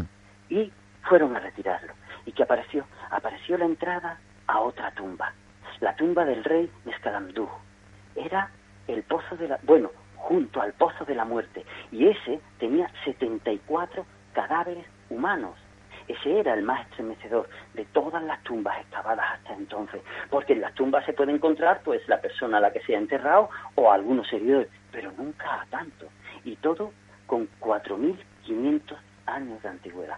Y entonces le surgió entre los arqueólogos, pues, porque, porque evidentemente el, el, descubrimiento fue una cosa fue una cosa muy llamativa, apoteósica, y entonces comenzó una discusión.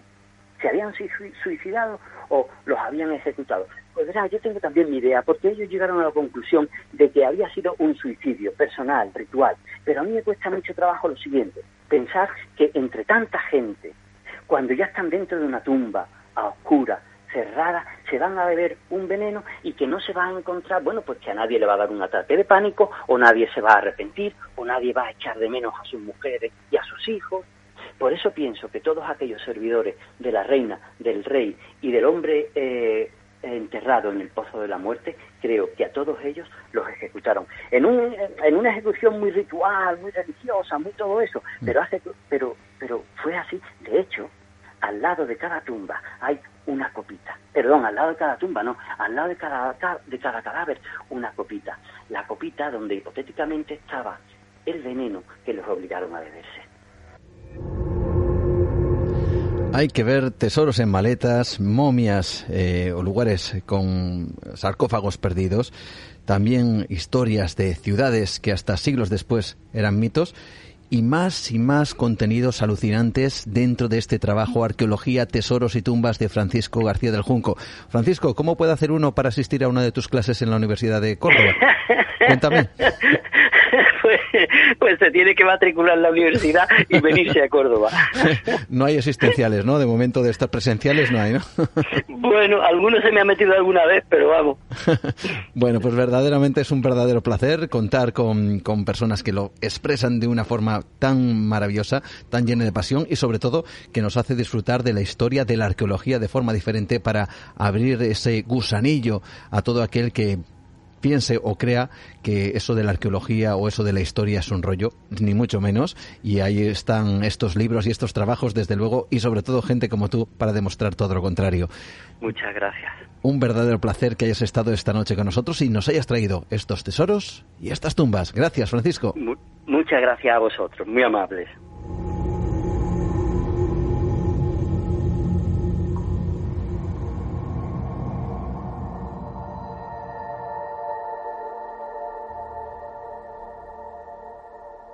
Quién sabe si algún día podremos descubrir la ubicación de esos misteriosos tesoros o esas increíbles tumbas. Estamos a punto de llegar a nuestra segunda hora de programa, pero no me gustaría cerrar esta ventana al misterio sin trasladaros una vez más, y mirad que me gusta a mí hacer estas cosas, para que miremos todos hacia el cielo. Y nos vamos a pegar a la actualidad, porque la actualidad teniendo en cuenta que vamos a mirar al cielo, ya sabéis que hace relativamente poco se ha por fin desplegado el famoso telescopio James Webb. Bueno, pues por desgracia, y esto es algo inevitable, aparentemente, hay micrometeoritos que ya han impactado contra el espejo del James Webb y en algunos casos el deterioro dicen que es irreversible, irreparable de momento. Hemos sido, yo diría que fascinados con las imágenes que nos han llegado y prácticamente al momento resulta que nos llega esta otra noticia que casi casi nos pone en vilo, ¿no? Sobre cuál va a ser el futuro o no de el famoso telescopio que como digo y como dicen los científicos está resolviendo la forma de mirar el cosmos de una manera diferente. Vamos a adentrarnos ahora mismo en esa noticia, en cómo el James Webb puede estar o no afectado por esos micrometeoritos y cuál puede ser el futuro de ese telescopio. Lo descubrimos con José Manuel Nieves, el experto en ciencia y tecnología del diario BC.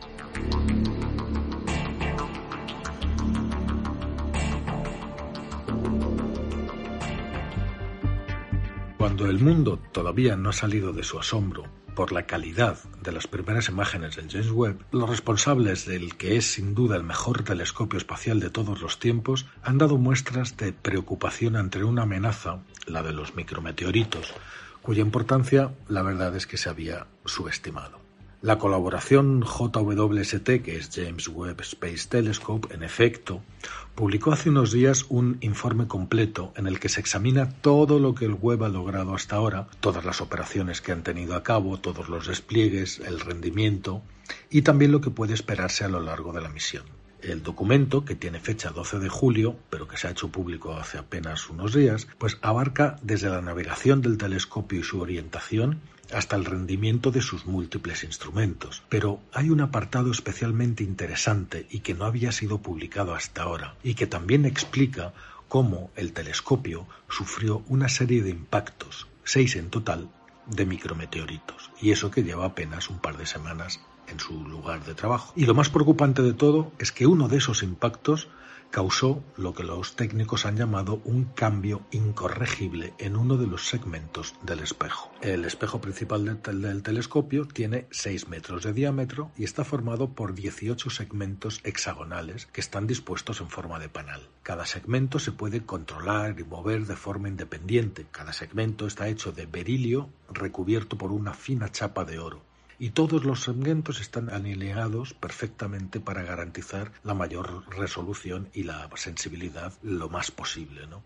En caso de necesidad, esa alineación de los segmentos puede modificarse, moviendo cada uno de los segmentos hasta que estén perfectamente alineados, para compensar pequeñas deformaciones de los mm, segmentos que pueden ser causadas, por ejemplo, por el impacto de micrometeoritos. Bueno, pues en este documento, en una de sus secciones, en la 4.7, se habla específicamente de eso, aborda eso, los impactos de micrometeoritos y su efecto potencial en el rendimiento del telescopio a largo plazo. La evaluación empieza, por supuesto, recordando que cualquier nave espacial inevitablemente se va a encontrar con micrometeoritos, de forma que eso, ese tipo de eventos, ya se esperaba, se esperaba que el web recibiera varios impactos. Y leo textualmente parte del informe.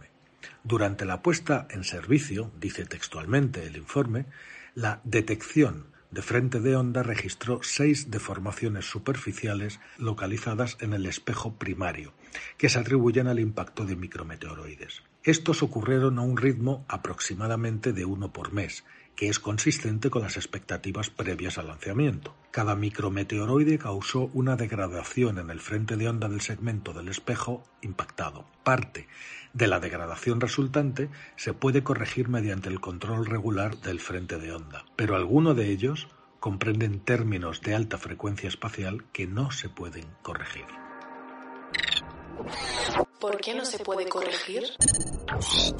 Pues según explican los investigadores, en cinco de los seis impactos recibidos eh, eh, por el espejo del web tuvieron efectos muy pequeños y apenas supusieron una desviación de menos de un nanómetro en la desviación del espejo, y eso sí se pudo corregir, relativamente sencillo de, cambiar y de compensar. Pero el sexto impacto, el restante, uno que sucedió entre el 22 y el 24 de mayo, provocó lo que ellos llaman un cambio significativo no corregible en uno de los segmentos, eh, concretamente en el C3, que está situado en la parte inferior derecha del espejo principal. Afortunadamente, el efecto sobre el rendimiento general del telescopio fue muy pequeño y apenas se ha afectado a su capacidad para seguir obteniendo imágenes de calidad. Lo realmente preocupante, dice el informe, y lo admiten los propios investigadores, es que se desconoce si ese impacto de mayo de este año en el segmento C3 fue algo único, algo raro y poco frecuente, o si por el contrario va a haber muchos más impactos como este, si impactos semejantes y de esta intensidad podrían suceder con frecuencia durante los próximos años de misión. Vuelvo a leer el trocito del informe porque es muy interesante. El equipo del proyecto está realizando investigaciones adicionales sobre la población de micrometeoritos y sobre cómo los impactos afectan a los espejos de berilio. Todo esto, además, lo hacen además de estar estudiando la mejor manera para compensar y mitigar los posibles efectos sobre el telescopio. Los responsables del web estudian, entre otras posibilidades, la de restringir también el tiempo dedicado a mirar en la dirección del movimiento orbital, que, por estadísticas, es la que tiene la tasa más alta, la mayor probabilidad de recibir mm, impactos de micrometeoritos. En otras palabras, podría ser que se decida eliminar algunas de las observaciones previstas cuando esas observaciones implican que el espejo esté orientado en la dirección de mayor riesgo, que es la dirección orbital, es decir, en la cual se mueve alrededor de su órbita. Con todo, y a pesar de la preocupación que es muy lógica, tener en cuenta que se han tardado 25 años en diseñarlo, 10.000 millones de, de, dólares, y que si solamente en un par de semanas empezamos con esto, no sabemos cuánto va a durar, como esto, como haya muchos impactos de este tipo, ¿no? Pero con todo, y a pesar de esa preocupación, como os digo, los controladores de la misión se muestran optimistas. Y si bien es verdad que el impacto en el segmento C3 ha causado mm, molestia y preocupación, por supuesto, pues también lo es que el daño ha sido mínimo y que no se espera que afecte a la mayoría de las operaciones científicas del telescopio. El resultado clave de los seis meses de puesta en marcha del telescopio, concluye el informe, es el siguiente. El telescopio es totalmente capaz, dice textualmente el informe, de lograr los descubrimientos para los que fue construido. El James Webb se construyó y se concibió para permitir avances fundamentales en nuestra comprensión de la formación y evolución de galaxias, estrellas y sistemas planetarios. Ahora sabemos con certeza que así será el telescopio y el conjunto de instrumentos han demostrado la sensibilidad, la estabilidad, la calidad de imagen y el rango espectral que son necesarios para transformar nuestra comprensión del cosmos a través de observaciones que van desde los asteroides cercanos a la Tierra hasta las galaxias más distantes. Y todavía más, según los autores del informe, el desempeño del web ha sido incluso mejor de lo esperado prácticamente en todos los ámbitos, en cuanto a la alineación óptica de los espejos, la función de dispersión de puntos, la estabilidad temporal de las imágenes, el fino sistema de guía que apunta al observatorio, en conjunto, todos estos factores se traducen en una sensibilidad sustancialmente mejor, dicen los autores, para la mayoría de los modos de instrumentos de lo que se suponían las calculadoras de tiempo de exposición para la planificación de la observación de este ciclo 1 en el que estamos. ¿no? En muchos casos en decenas porcentuales. En la mayoría de los casos el telescopio profundizará más rápido de lo esperado, trabajará mejor de lo esperado y además el James Webb tiene suficiente combustible a bordo para durar por lo menos 20 años. Esto es lo que dicen, siempre y cuando, claro, los inevitables impactos de micrometeoritos se mantengan en las tasas previstas. Y eso es algo que solo el tiempo nos dirá.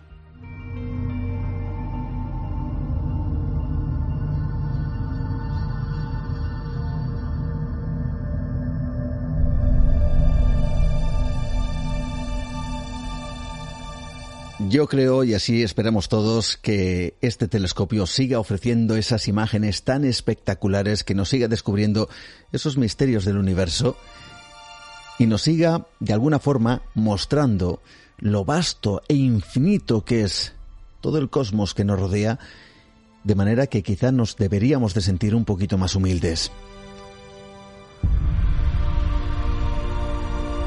El periplo de esta noche, nuestras ya más de dos horas de nueva dimensión, nos ha llevado por los enigmas que más le han llamado la atención a Félix Ruiz Herrera. Nos hemos quedado con el personaje Charles Ford, indudable, y que hace relativamente poco tiempo pues no era conocido y ahora de repente sale a la palestra desde hacía también unos cuantos años para decirnos que el misterio ha estado ahí siempre, acompañándonos. Esos enigmas, misterios que tienen que ver con tesoros, con tumbas. Y esa última visión hacia el espacio, hacia el cosmos con el James Webb. Y con esta sintonía, que, seguramente vosotros ya conocéis, cerramos nuestra ventana al misterio, pero con la promesa de volver a abrirla la semana que viene. en ivox.com, en Spotify, en Apple Podcast, en Google Podcast a través de nuestras vías de contacto habituales, Nueva Dimensión, o mi perfil Juan Gómez Ruiz en eh, Facebook, Twitter, arroba Nueva de Radio, Instagram, Nueva Dimensión Radio, nuestro email, nueva de radio, arroba gmail.com que tenemos en tan solo unos poquitos días el misterio extra todos los martes para vosotros. Y si queréis dar ese salto a nuestro universo expandido llamado Nueva Dimensión Premium, de verdad os agradecemos a todos de corazón vuestro apoyo, vuestras aportaciones, vuestro apoyo directo a este programa para seguir adelante. En verano no paramos, en verano seguimos estando pegaditos a la actualidad para seguir abriendo esta ventana para esta gran familia dimensionaria. Lo dicho, como siempre, ha sido un verdadero placer. Nos encontramos dentro de siete días en todas estas plataformas y también nos encontramos en el Colegio Invisible, en Onda Cero. También nos encontramos en el Espacio en Blanco, en Radio Nacional de España. Me preguntaban por Twitter que si no dormía. Bueno, pues casi casi no dormimos. Porque esto del misterio nos apasiona y sobre todo nos apasiona divulgarlo para que de alguna forma conectemos los que nos dedicamos a estas cosas con todos vosotros que os apasionáis también por conocer todas estas cosas. Lo dicho, hasta dentro de siete días. Saludos de Juan Gómez. Feliz semana a todos. Adiós.